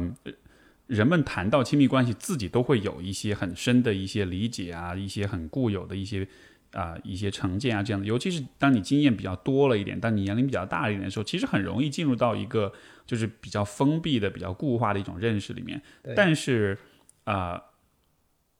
真正能让你感到美好，能让你感到意外，跟就是有深刻体验的亲密关系，往往又是那种会让你啪啪打脸的关系，往是那种就是你能放下你之前的成见。是，呃，我觉得能做到这一点，其实是一个还蛮大的挑战。对于越是聪明、越是有阅历、越是成熟的成年人来说，你能够保持一个这种沉浮，就不是说是那种就是。放弃自己的选择和思考，去服从别人的臣服，是，而是说你需要看见，说你对于事情的看法可能只是一小部分，知道自己的局限性。对，尤其是如果这件事情本身对你来说不是一个就是你很熟悉的话题，啊，那么很有可能你对他的认识其实就是非常非常局限的。呃，我我想到另外一个例子，就是你知道有有一些朋友是那种就是可能年龄很大，但一直都没有谈过恋爱的人，然后你会发现这样子的朋友。会有一个很大的挑战，就是他对于理想的关系那个理想化程度会越来越高啊，他会越来越清晰的想说，我理想的伴侣应该是什么？他会越来越挑剔啊。但是就是因为你自己没有实践经验，但是你又看不到你自己的理解在哪些方面可能是有和现实是有偏差的，所以就会进入到一个钻牛角尖的一个状况里面。对，所以我觉得。呃，长期单身的朋友也好，情感上受过伤的朋友也好，嗯，所以你看现在很多人喜欢，非常喜欢贴渣男这个标签，我觉得也是这样，就是大家会觉得我受过伤，所以说我对这个事情我就看穿了，就是这样，男人就是这样，我就恨所有的男人就好了。然后就是我们能够承认自己其实是一定程度上是是无知的，然后能够保持一种谦和吧，所以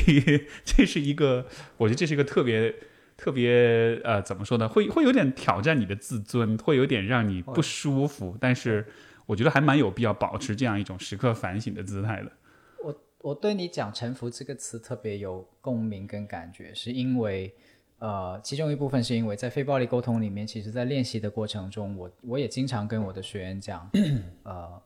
你什么时候会出来真正的那种智慧跟进入那个平复的状态，其实就是当你放弃的时候。就那个放弃，不是说放弃你的人生原则，或者说放弃你的你的呃底线或者什么，而是在那个时候你不想去执，不再执着着想赢。当你把赢这个东西放下来以后，你会看到更多。然后那个臣服就相当于我很知道自己的局限性，我很知道在这个问题上我的智力想不通，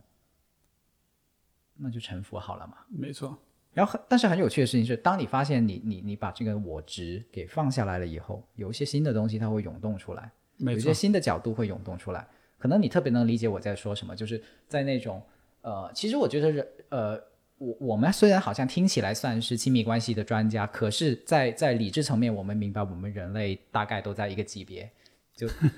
能理解我意思吗？是是是，就只要我们的生理结构没有发生决定性的改变，大概每个人的故事都是差不多的。你你说这个，我可以给你举一个例子，就是呃，我记忆中我和我伴侣之间，就是让我最印象最深刻或者是最浪漫的体验，其实往往都是在我们一起出行在户外在大自然里面的时候啊，在海边，包括我们前年去那个美国，然后就是去那个大峡谷，我们当时坐在大峡谷边上看日落，就是在那样的场景里面的时候，就是。你你看到这么一个宏大的自然景观呈现在你面前，其实人的你就能放下那个我执，就是你对，就是你就会觉得自己特别渺小。是。但是当你感到特别渺小的时候，你又和这样一个人在一块儿，两个人在一块儿的时候，就像你就是你说的那种感觉，就是有一些新的东西就会出来，有一种很很有意思的，既渺小但是同时又很宏大的那样一种连接感就会出来。我觉得。所以，所以我觉得也许要要要要让人就是放下我执，可能最好的方式就是多出去旅游，而且尤其是去那种大川大河的那种场景，真的是用自然的力量，让你就是逼迫你放下你的那个自自大，然后但是放下之后的那个亲密关系的体验，其实是非常非常深刻的。是是完全同意，你也勾起我一些回忆。对我曾经有一回，我们是去那个就是泰国，就是去普吉岛，然后当时参加他他朋友的一个婚礼，然后婚礼完了之后晚上，然后就是你知道海滩，然后月光，我们俩拎了一瓶酒，然后拿了一个那个蓝牙音箱，我们俩就坐在海边，然后放着音乐，呃，就喝 喝就喝酒，然后就那个其实也很暗，也就听到海浪，风也很大，然后就是但是看不清看不清楚，但是就坐在那里，然后我就当时那个感觉就觉得好好了不起啊，就是因为你面对大海的时候是无尽的深邃，对对吧？而且甚至有一点让人害怕。对，然后但同时旁边坐的这个人又是一个，就好像他又是代表了全世界，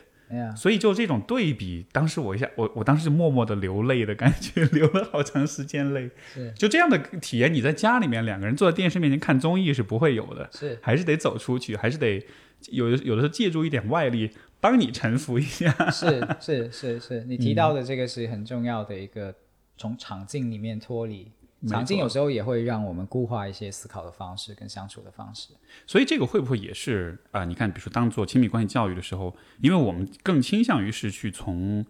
知识的角度，从知识的理性的角度，所以说我们会去选择听一个课，读一个书。现在最多人问的问题就是啊，我亲密关系出问题，有没有什么书我可以去可以推荐我去读？然后我特别讨厌这种问题。因为因为很多问题，就你知道，其实你读书是不够的，是但是其实真正的教育是应该像你说，通过工作坊、通过互动、通过真的落地去做来实现的。我就最近跟一个朋友在谈一个一个一个东西，就是呃，在非暴力沟通里面有一种学习方法，就是它叫家庭营，就是一个家一个家庭 去呃，就有点像去露营露营这样子这样的，对，但对，但是它不是从头到尾在给你上什么课，对，而是说，哎，你就看着导师全家人怎么互相生活的，就就就你在观察，呃，这个导师真实的带孩子的过程中哦，去学带孩子。然后，所以我就跟 我那个朋友谈说，那要不这样子吧，这个我跟我太太去一次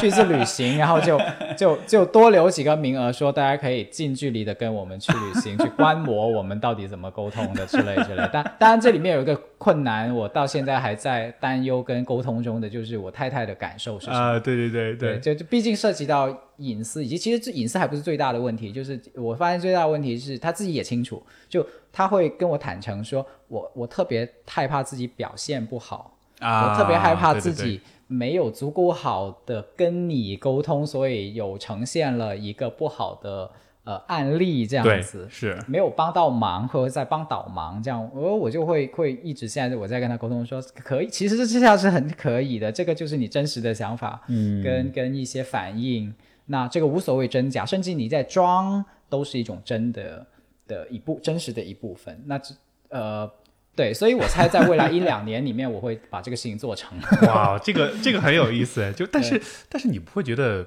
不舒服吗？就好像一直有人盯着你们俩，然后本来应该是一个属于两个人的旅行，然后就你知道有人跟着你，对，所以在非暴力沟通里面，我们会做的事情就是，我觉察到我的不舒服。如果我有不舒服，我就要去觉察我的不舒服，并且去连接到底这个不舒服背后是什么。嗯呃，举个例子，比如说，呃，其实我这个不舒服是特别害怕被人家看到我们吵架，然后那这样子的话，会就是被人家认为说啊，你看连的导师都是吵架的嘛，那么对对对。但其实我我想呈现的恰恰就是，是啊，导师也吵架的，甚至导师吵起来也会有生那个那个情绪，呃，说不了话的时刻的。那你对于亲密关系教育的想象，就不是说我教了你非暴力沟通，所以你回到家里面去以后，一开始生气你就开始自责，就说：“哎呀，天呐，我不是学了非暴力沟通啊，为什么我还会生气啊？为什么我还是把事情搞砸？是那个东西妨碍了学习，是那个东西妨碍了进步。所以，真正好的教育，其实它不仅给你呈现说什么是对的，它还会会给你呈现这个过程里面你会要过，你会经历的历程是什么，那个坎是什么，那个可能会出现的一些情况是什么，你不要自责。就像你，你想一下，如果一个人教去学开车的话，没有人会要求他说你一定要一开始就会嘛，你肯定会拐错弯啊、打错灯啊什么的嘛。就就这些失误，它本身就是学习的一部分。但是在在我们去想象亲密关系啊等等之类的事情的时候，好像没有这块。你觉得有没有可能是因为就是亲密关系是一个在我们看来特别本来应该是特别自然跟特别接近本能的事情，所以我们会本能的认为会期待自己可以立刻把它做得很好。因为比如说没有人会预期自己讲英语可以一下讲很地道，但是所有人都会都会想象说我我我谈恋爱可以一次性找到一个完美的。它有一个浪漫化的过程，甚至如果你谈哲学思想潮的呃就是就是呃思潮的话。它会是有很很重要的历史地位，就是比如说五四青年，然后追求自由解放。就爱情这件事情，其实不仅仅是亲密关系，它还赋予了我们很重要的人生意义。就是比如说，我，呃，我举个例子，比如有些人是能接受父母分配工作的，可是他可能很难接受父母去指定你的呃婚配对象。啊，因为在这件事情里面，你把他的作为自由的这个价值给抽走了。就我能自由选择我的伴侣，以及跟他过一生，这个是作为我的人生价值里面很重要的一部分。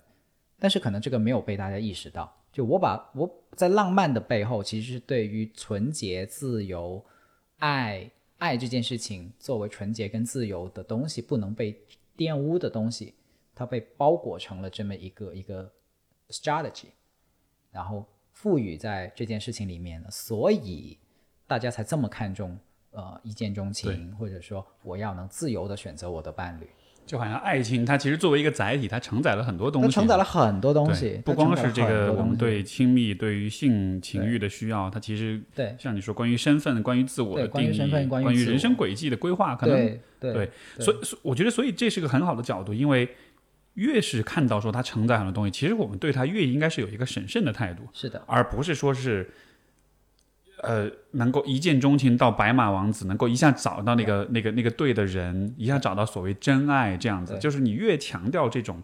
呃呃一刀切的理想化的场景，其实越是对这个问题不审慎。是，是的，是的，嗯。所以，呃，我们在谈的亲密关系，其实是希望大家谈一场超越自我的恋爱。很好的说法，我很喜欢这个说法。对，就最最终其实，呃，怎么找那个对的人，怎么聊天，怎么约会，就这些其实都是更表象的东西。嗯，它背后的意义其实是非常值得你去你去琢磨的。我觉得也是因为这个原因，就是亲密关系一直是就啊，像我一会一直会对这个话题感兴趣，也是觉得它不光只是在找伴侣，它其实也是找你自己，也是在这个过程中去修炼你自己。所以，呃。这个联系联系到另外一个话题，就是，呃，也是我最近跟不同嘉宾都会去聊的，就是我们现在处在所谓的后疫情时代，对吧？然后后疫情时代里面的，你觉得人的生活，包括就是感情，包括亲密关系这样的一个一些事情，你觉得会有会有什么变化，会有什么不同吗？嗯，呃，首先，当我们提后疫情时代的时候，肯定是有一些社会图景上的想象嘛。对。然后，当然可能 Steve，你有你有你有一些你的观察。那我的观察里面，我的我的看法是，它是在加速了原来已经在发生的一些状况。呃，如果是十年前非典的时间发生这场疫情的话，可能不会是现在这种展开。那包括这么政治化的一些一些后续的处理啊，或者是呃，在技术层面，就类似于健大家每个人都能体验到的健康码啊。呃，这些在十年前其实是不会出现的。但是其实你如果细细的想的话，呃，当所有的基础设施都具备了，或者是当全球化走到去年年底的那那个状态了，其实发生一场疫情只是在加速了某一些原有的趋势而已。那我看到的趋势就包括类似于人们在对于线上所构造出来的一个一个世界的参与，其实是变强了。简单来说，就是你拿起手机去刷。的时间是增多了，你你参与线上的那个部分构成你生活的比例，可能是一直一直的在增加。就好像是就好像是疫情，其实鼓励了人们更多的放弃线下的生活，对，而进入到那个虚拟世界。对，就是虚拟的世界给你真实感，而真实的世界给你虚拟感。就有人是这样去概括的嘛？我我非常认同。所以在这个部分上来讲，我们留意后半句，就是真实的生活竟然开始给我们虚拟感。那所以，其实亲密关系，我在这里觉得，我我觉得是作为一个很重要的，我们，呃，我们到底能不能跟别人发生真实的关系？还是说我们只是在不断的扮演一些人设，然后我们去去为了去获得一些我们其实内心呃很向往的东西，但是就一直在演，我们没有办法去触碰到别人的内心柔软的部分，也一直不无法去正视自己内心的一些脆弱，然后就一直在这个痛苦的循环里面。我觉得其中一个很重要的出出口是我们能不能建立跟别人真实的关系。嗯，而这一点其实就跟亲密关系很相关，所以在后疫情时代，我觉得这个话题是更更重要了，或者说更凸显了出来。就是，嗯，我们我们可以选择，当然这真的是一种选择，就是我们既可以选择继续去参与那个充满充满了。呃，特朗普的新闻的 那个世界，我我这么概括哈，我只是想，当然这是很粗暴的一种概括，但是我让大家能简单的理解那个世界是代表到底什么意思。那另一种世界呢，是我身边的人，呃，我的至亲啊、比如说我的爸爸妈妈、我的女朋友、我的我的朋友，呃，我能不能从中去获得呃信任？理解对方的需要，然后我也在这种互相的给予中有安全，有有嗯，在这种活法里面能过得舒适跟自在。因为我觉得这是后疫情时代一个一个我的观察里面很重要的维度，就是能不能回到线下，能不能建立真实的关系，哪怕世界不再是一个地球村，哪怕是世界在脱钩，全球化在脱钩。呃，还能不能好好说话，跟身边的人好好说话？就如果我无法阻止世界大战，我能不能哪怕跟身边的人不要世界大战？没错，没错，我觉得这是一个非常非常好的一个角度，就是我理解，其实疫情的一个影响，就是可能对于人，对于每个个体主观上的影响，就是你你看到的这个现实，它的那个混乱程度，它那个无序的程度，可能在疫情之前是。相对可以接受的，是，但是现在突然一下，它就指数级的增长了好几个好几个 level，而现在大家就一下就觉得说，哇，原来这个世界是，就实际上这个世界本来就是这样的，是，就本来就很混乱，是，就是这一切发生的时候，像我自己的角度，我就会觉得其实并不意外，只是平时没有出大乱子，所以大家觉得世界很简单，是，但是呃，当我们看到了。现实的真相是这样的一个如此的混乱、跟不可控、跟不堪一击的脆弱的一个样子的时候，其实我也会有这样一种担心，就是就像你所讲，就是人也会不会有至少有一部分人他会更想要逃逃离到一个更安全的地方去，而那个地方可能就是线上的这个虚拟的世界，因为显然那是一个更有序的、更嗯安全的，而且也是更人造的这么一个环境。而逃离的过程，可能反过来，我也会想，它可能对于人们的关系意味着什么？就像我们从隔离，我们从这种 social distancing 开始的时候，嗯嗯，好像关系就成了一个迫不得已的这么一个牺牲品。呃，不过听你这样讲以后，我发现我需要澄清一些东西。嗯，就是线上不代表不真实，线上的关系不代表不真实。我举个例子，比如像在呃那个呃。最后玩家好像去年有一部电影《头号玩家》，头号玩家，sorry，《头号玩家》这部电影里面，那里面的游戏角色在那个游戏里面都是线线上的，可是我觉得他们的关系是真实的，就是那些 那些集结起来的队友啊，就他们去去去对抗那个组织的的那那那批人吧，就那那几个玩家，我觉得他们的关系是真实的，他们有相互的扶持。有相互的，甚至有一些是有牺牲去去呃成就别人往前走这样子，那部分是真实的，嗯，所以我不是一个反网络的主义者，是。我我反对的是在网络上面，如果你匿匿名的，就不管是我去攻击别人，还是受到别人的攻击，就是所有的这这些东西都是没有前奏的情况下，没有背景的情况下，就突然间怼到面前了，没错，那个完全不叫对话，是。那个只是一个很安全的垃圾桶而已，是，所以就是这个呃，我觉得可能像你所说，就是其实网络当中也会有真实的存在。是，呃，我的感觉好像是说，因为网络它提供的人与人间这种就是连接的可能性，你好像可以跟五湖四海都连接起来。但是这种连接性的另一面，它的它的代价有没有可能是说，就是其实你和人，你和每一个人都是有一个预设的距离的。比如说你最近的距离是你父母，然后是你的朋友、亲戚，然后可能是你的邻居、你小区里的人，然后可能才是普通市民、老百姓。对，但就好像是，呃，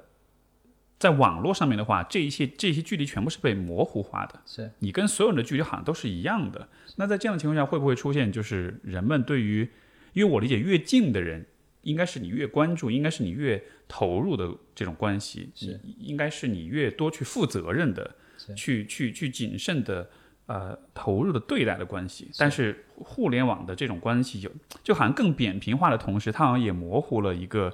这个就是重要性的区分，就是我我我是这么样一个感觉，不知道你怎么看？其实这它蛮能代表亲密关系教育缺失以后的一个关系发展的展开状况的，就恰恰就是因为跟父母的对话非常的不顺利，跟至亲的对话非常的痛苦，所以我要延伸去一个不用谈那么深，不用谈的那么细，嗯、只要在一套符号下面，我们就能获得好像获得共鸣这样的一个啊。地方去谈，没错，对吧？所以所以是不是才有了像什么饭圈文化 这样子？我不敢说这些话，完全不敢说这些话。呃呃，我我我觉得饭圈文化不能刻板理解，是啊，是是啊，饭圈文化里面，呃呃，因为其实坦白讲，NGO 也是某种饭圈，就义工圈也是某种饭圈。呃，如果你能在饭圈里面，或者是你能在任何一个地方跟这些人发生羁绊，然后有有真实的互动，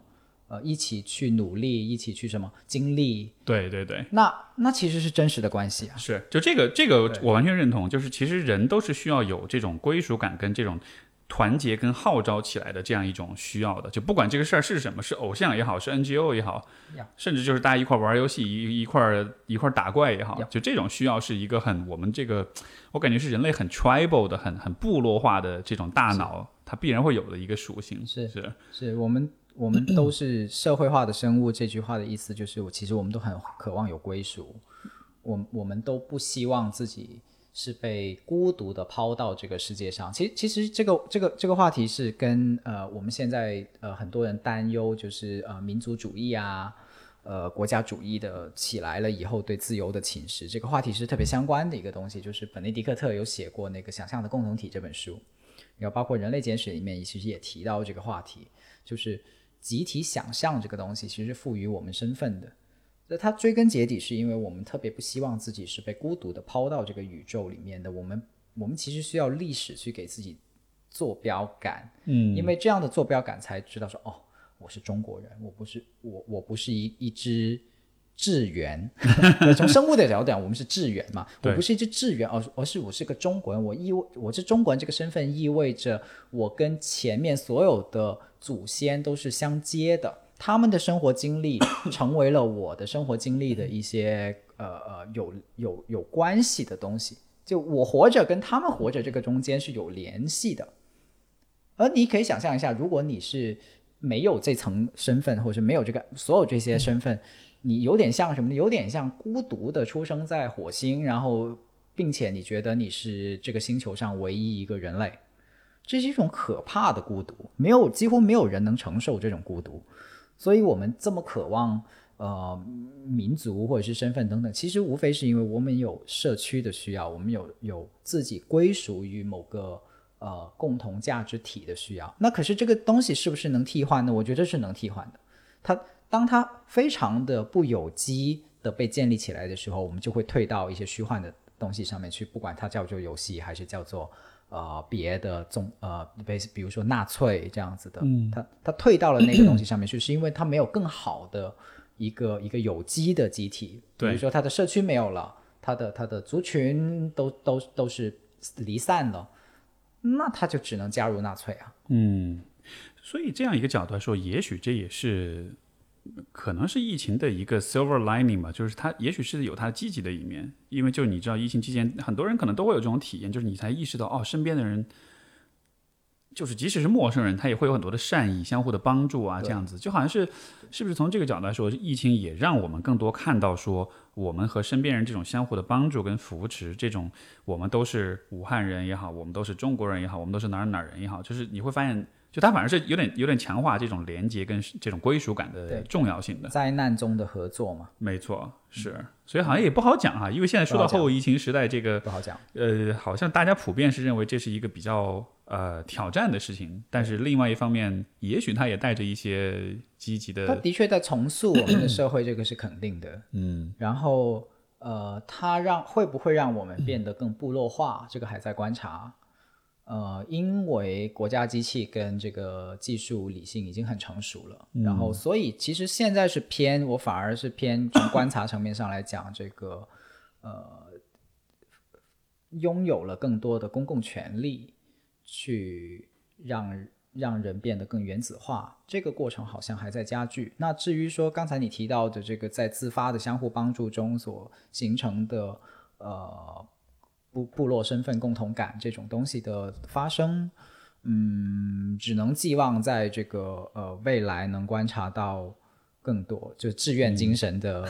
的二波二次萌芽。就志愿精神在中国其实经历过几波萌芽，这个在在奥运的时候可能是一波，然后呃，当然各地的时间线可能不同哈，有些地方是被抗 洪抢险给激发出来的，像像今年，所以后疫情时代其实我们不能完全的把疫情作为一个叙事主轴。它有对于有些人来说，可能抗洪呃洪水可能才是它的这个主今年的主轴也说不定这样子。嗯，从你个人的角度来说呢，你希望这个这个世界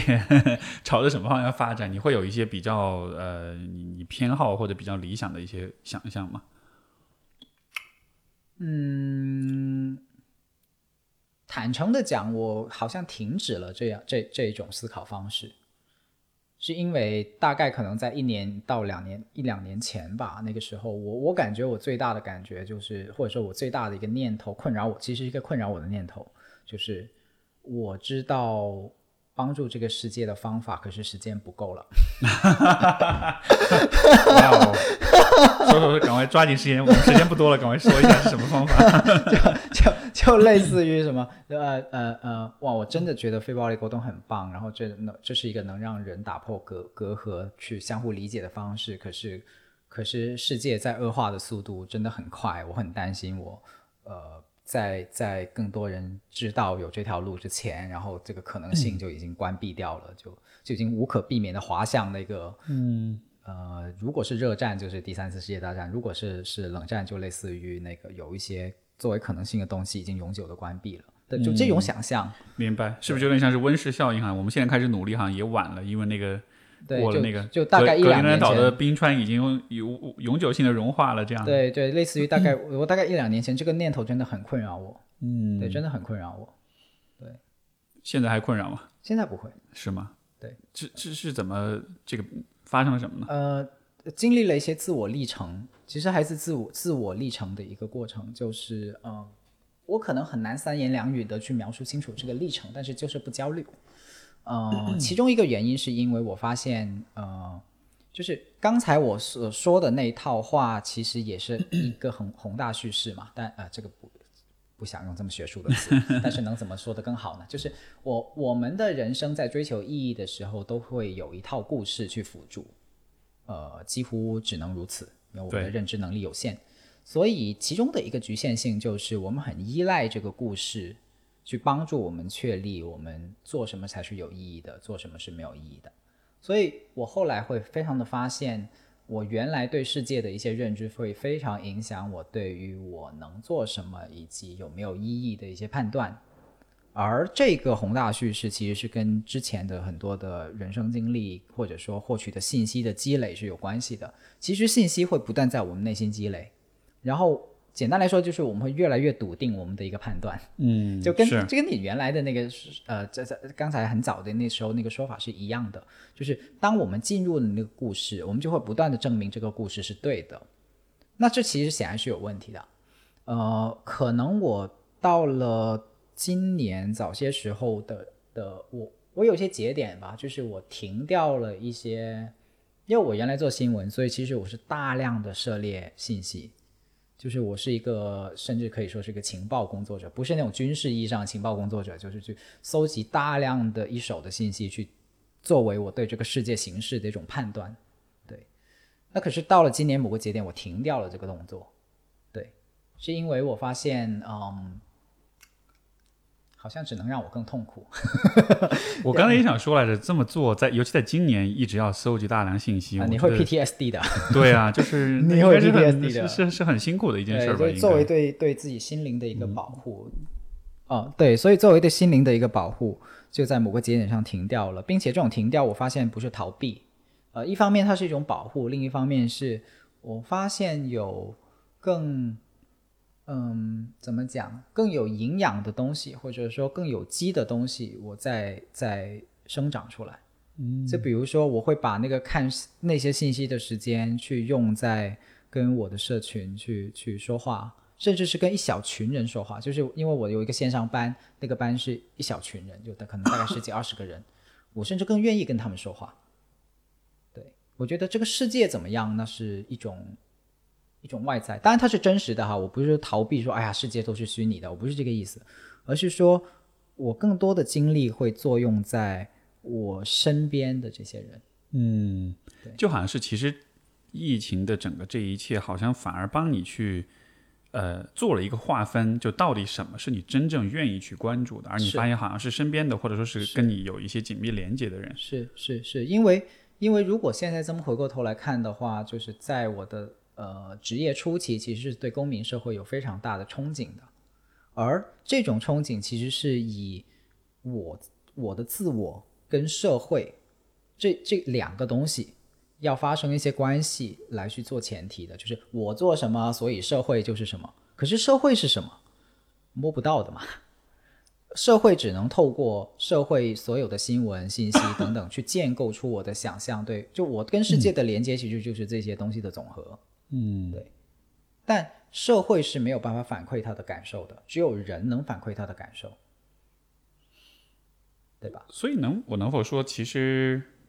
呃，就从你从你自己的这种经历来说，这一年的时间里面，好像是其实你和我能否说，正常你和现实的关系更紧密一些了？对，因为因为以前你是依靠大量的信息的收集，但是那其实是一个很复杂的。就你构建起来是一个很复杂的一个对于社会的一种想象，但是现在好像更是更多是和人的互动，但是互动，我我不知道这样说是否这样比较是否合适，就是说好像一个是更真实，一个是更怎么说呢？是更复杂或者是更想象的，就你会这么去比较吗？可以这样形容，呃，当然如果我们从哲学的角度来讲去探讨什么是真实，那个就很多延伸的话题了，就是何为真实，嗯，对吧？是呃，当当我们说这个比那个真实的时候，其实你在说什么？是是，不不过就是刚才我会感感兴趣这个问题，你你我我觉得是因为其实这种宏大的叙事，其实每个人都会有，都会有，就可能大多数人都会有，大多数人都会有。而且我觉得大多数人的这一种叙事，其实在疫情前后，其实都是受到挑战的。是，所以我觉得人们在心理上的、精神上的这种这种混乱，跟这种甚至可能是幻灭，是跟虚无，就是我觉得这种感受现在可能会好一点，但是。至少可能在今年上半年的时候，我觉得通过很多的渠道，你可以看到人们普遍的经历一些类似精神危机、信仰危机的这样一个过程吧。是，所以我才会很好奇，说这个过程你是怎样来一个度过？但是就但是你给我的这个答案，我觉得和我自己的体验和我看到的不不少人的这个过程其实非常的像。就是我好像我觉得好像我们还是需要更强调的是跟他人的关系，好像关系是一个可以支撑我们度过很多难关的。是这样一个一个一一种一种路径一样。是，我不确定美国爱不爱我，但是我很确定我这群朋友会 会支持我，对吧？就就就简单粗暴可以这样讲。嗯，没错。呃，最后这个一个很略有点形而上问题，这其实也是最开始你提出来，你想，你说我们可以去讨论，就是就是人也是说说到关系，就是人类人与人之间可以可以真真的可以相互理解嘛？对。我的答案是可以，当然我需要很很很努力的去解释为什么可以。呃，我我举个实例好了，因为我都非常希望这个不仅我们虽然谈形而上都很好，嗯，可是我特别希望让一些听众 以及你可以抓住我到底在想讲什么。呃，比如说昨天我去书店做一个活动，然后去做之前我跟我太太吃饭嘛，然后吃着吃着呢，我的手机里面又弹出来一个信息，然后有一个人找我跟我说，呃，那个活动现场怎么去？能停车吗？他就问了这么一个问题，这个不是他第一次问我关于这个活动的问题了。然后我的内心就冲出来一些想法，类似于：大哥，我是嘉宾呐、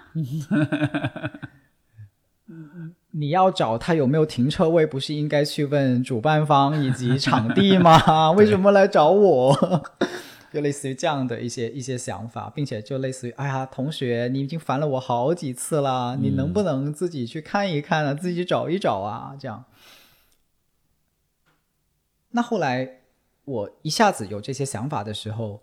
我捕捉到了，然后我就问问我自己，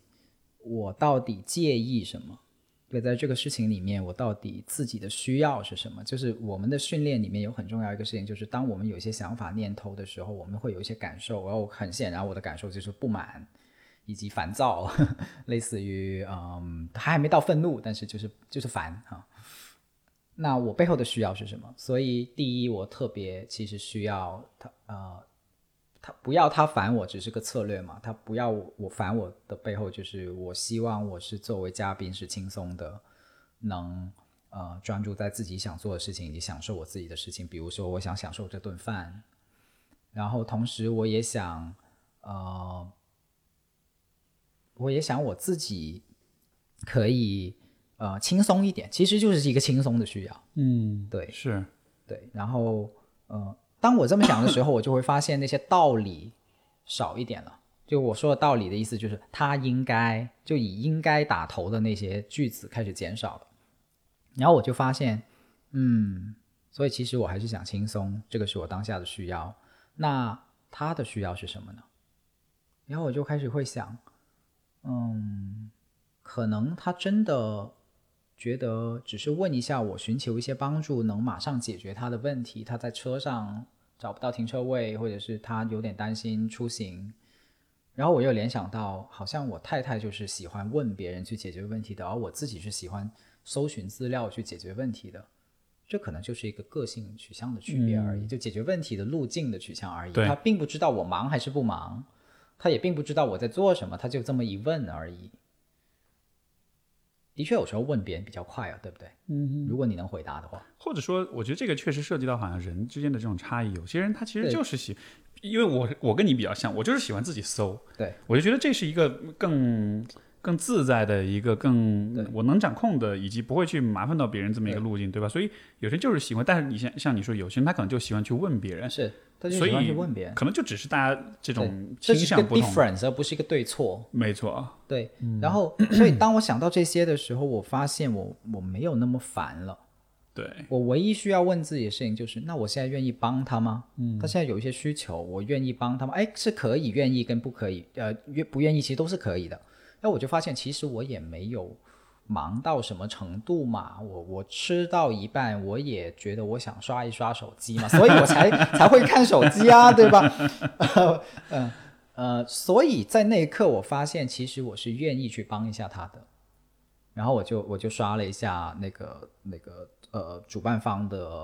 呃那个微信，然后就找到了，其实他们就马上在他帖子最下面就有一张图，是上面有个 P 字什么的，我就转给他了，我就说应该有吧，那个我连我连类似于说呃你自己去问主办方最好这种话我都没有说，我就真的是给了一张图他，这个东西在我们非暴力沟通里面叫自然的给予，就是如果我是出于要面子，或者是出于呃呃为了维持某个形象去帮他，其实这个不叫自然的给予。啊，是，对，没错，是这样的。我我们想达到的状态是，你知道自己需要什么，并且你也知道了别人在需要什么，人与人的关系会回到一个非常自然的状态，就是呃，我有一块饼干，你想吃吗？对对，类似于那种那种给予，就是我我很慷慨的、自然的给予你，然后如果你收了，我就很快乐，因为我为这个关系做了贡献，或者我这为这个世界做了一件美好的事情。而在这个东西出现之前，呃，我们所处的那个状态，其实是一种只在自己的内在世界里面循环的状态。所以在那个状态下，人与人之间是没有办法理解跟沟通的。嗯而那我能我能够理解，就是好像你在做的事情，好像是先去把你最开始的那个烦躁和那个那个抗拒的那个部分，其实是先把那一个部分给给他化解，或者是给他做一些处理，让他让他不会太多的去影响到你。是然后其实后面你决定帮他和前面的这些情绪是没有关系的，是的它更多的是一个你就像是你好像你更多还是回到自己的那个内在动机上面，就是你你是作为一个人，你就是愿意去帮别人是，你就是有这样的付出的意愿的。是所以当你这么做的时候，反而是舒服的，因为它是一个符合你的呃价值观或者符合你倾向的这么一个选择。是，所以所以到后面就不会是类似于什么价值观，因为那个还是在走脑的。嗯，我我第一个做做的动作也是非暴力沟通里面训练以后会做的动作，就是在任何时候我们都可以先做自我连接，就先回到我的内在，去看看我的内在到底发生了什么，到底我为什么会生气，到底为什么会羞愧，为什么我会愤怒之类之类的。那当我做了这个动作以后，我再去同理他，就不是叫换位思考了，而是真的出于一个人的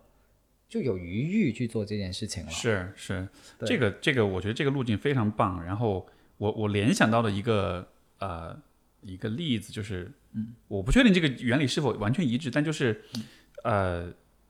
就我不知道你会不会有这样的体验，就是你你比如说你在比较年轻一点的时候，比较叛逆一点的时候。就是爸妈说什么你都觉得烦，你都不想去做，包括你的很多人生选择啊，都是是跟着他们对着干的。是然后，呃但是可能当你年纪大一些的时候，你跟他们之间那种情绪的张力没有那么强的时候，那个时候你反而会开始考虑他们说的一些事情，甚至有些事情是他们说过你以前不喜欢做，但你现在反而觉得，哎，你还蛮愿意做的。我一个很具体的例子就是，我妈以前老跟我说，你不要喝冰的，要多喝热水。啊，我特别烦她，因为她经常唠叨我这一点。是然后每次她一说，我就本能的就啊 no 闭嘴这样的。但现在我就觉得，哎，我还蛮愿意这么做的。包括他有的时候给我推荐，哎，这个这个凉茶你喝试试看。对啊，好啊好 就好像那个态度就完全就转变了一样。是是是，就你会看到自己那个嗯的那那那个状态，其实是多年积累下来的。你作为那个小孩，就内心的小孩，你想保护自己，想给自己撑出一个自由的空间，对，特别的想有自主，特别的想有选择权的那个自我。而当你看到那个自我的时候，你就会发现，我反抗我妈不是唯一的实现这个自由的方式，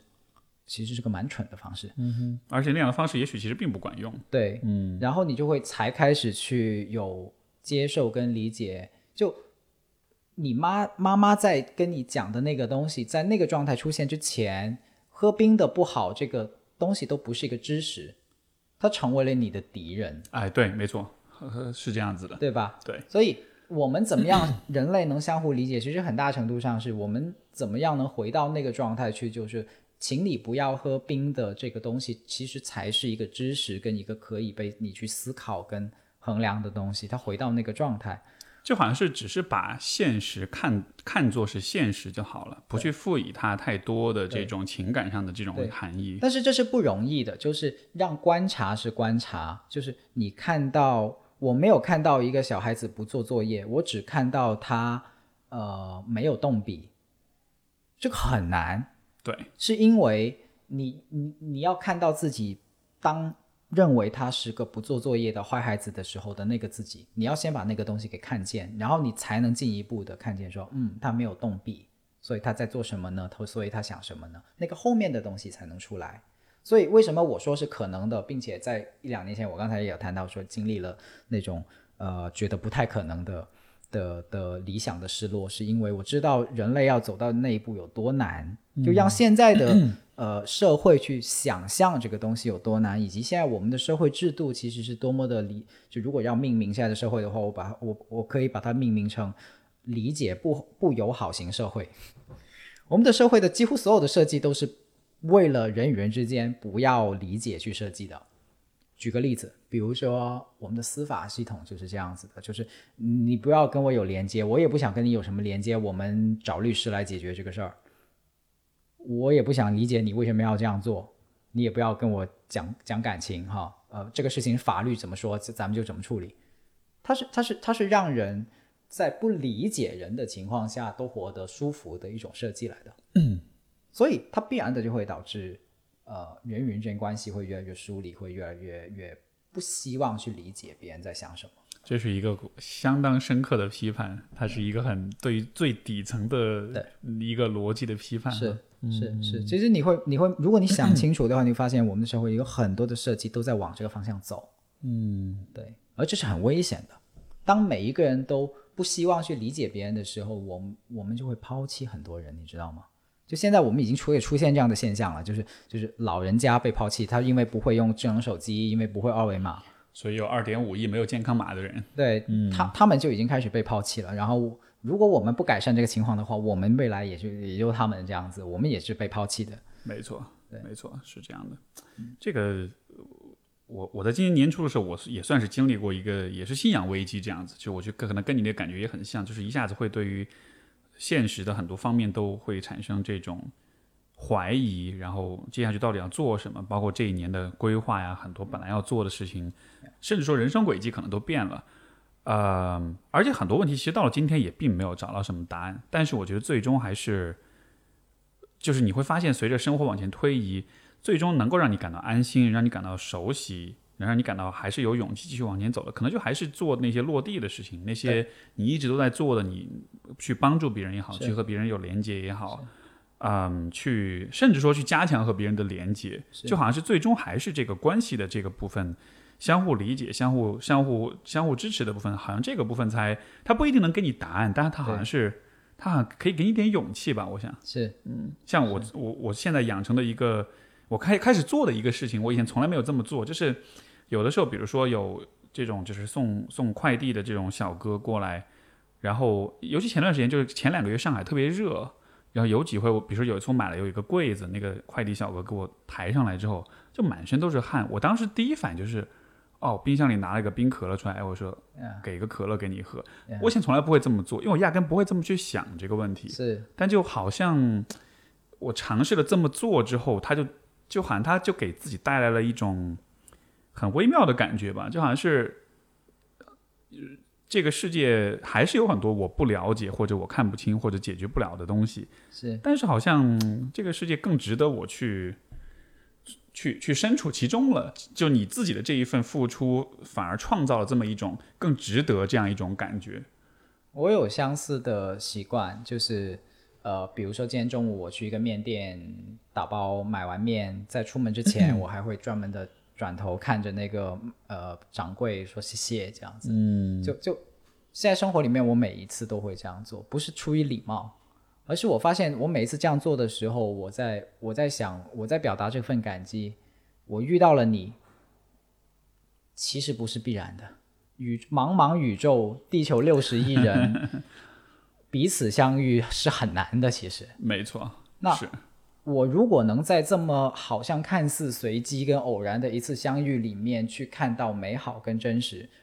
啊，这是一种能力来的，这种能力并且不容易被培养的。甚至可以说这是一种 是一种福祉，啊，是一一种对对对，真的就是是一种很很很幸运的事情。是它是一种因为因为因为因为你想，就是其实更容易的事情是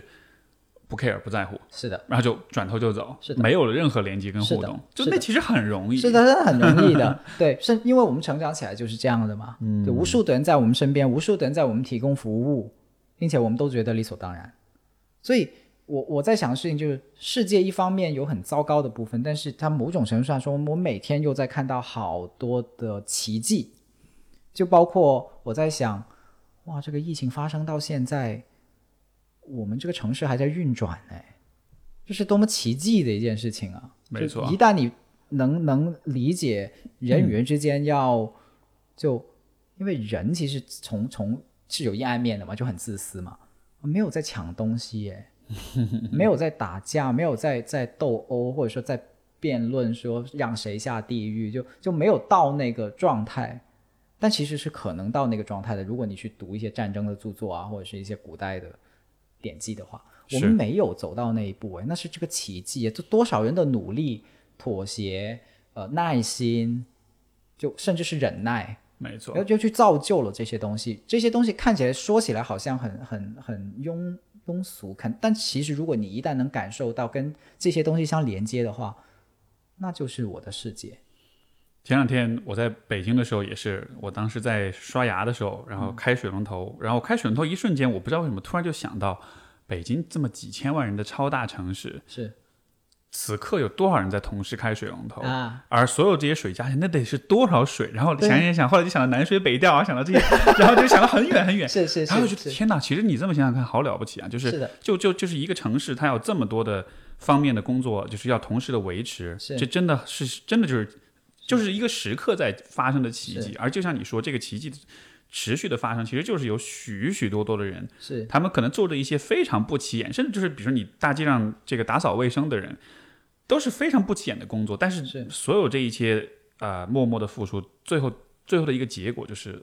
就是这样一个持续发生的奇迹，就是是我们没有垮掉，我们反而是持续的保持一种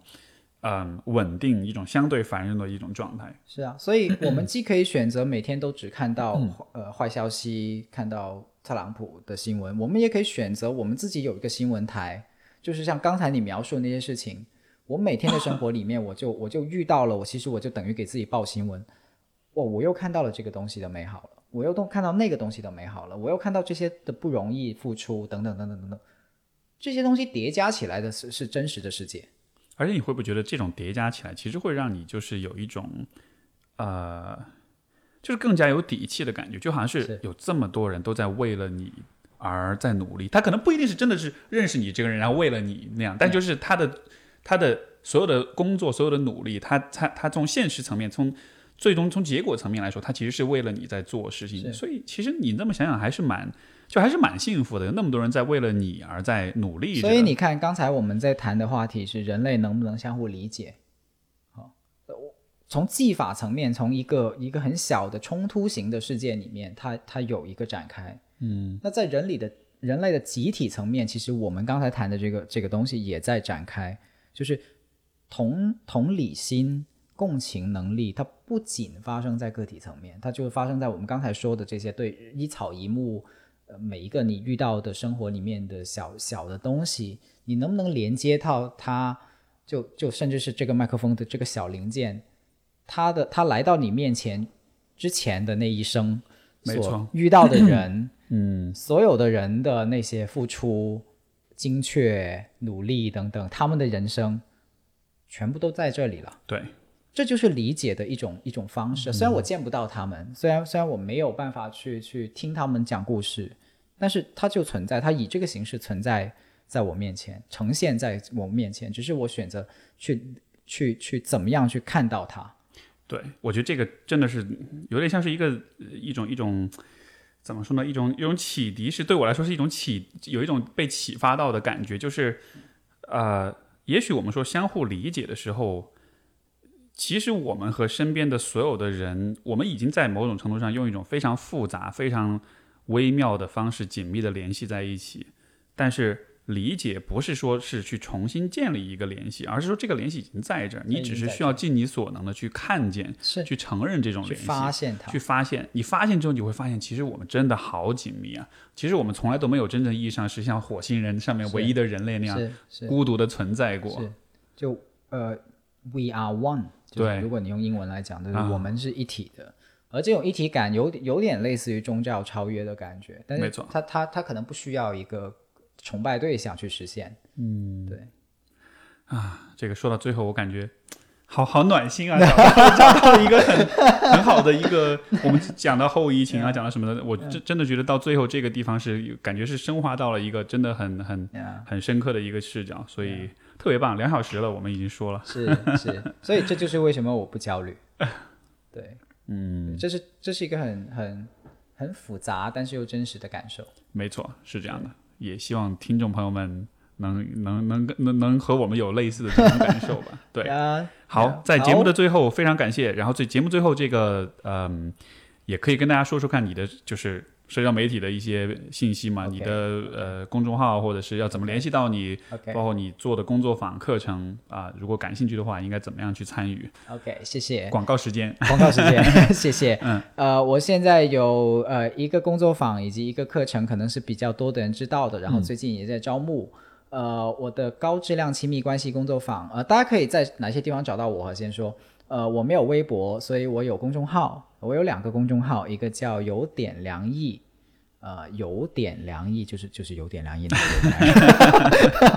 我不知道 Steve 的那个节目里面会不会是有一些文字，对，我在对节目的简介应该有一些文字版的东西，就可以让你更精确的去去 cut and paste 这样子去、嗯去找到我。然后还有一个公众号叫启和恋爱，呃，它是我做的这个呃组织或者是叫做工作室的这个名字叫启和恋爱。然后你也可以在里面找到一些亲密关系教育的文章，启就是启动的启，嗯，盒子的盒，呃，练习的练，然后是爱情的爱，盒子的盒，盒子的盒，啊对，为什么这个这个名字怎么理解就是每个人的内心就是个黑盒嘛，啊？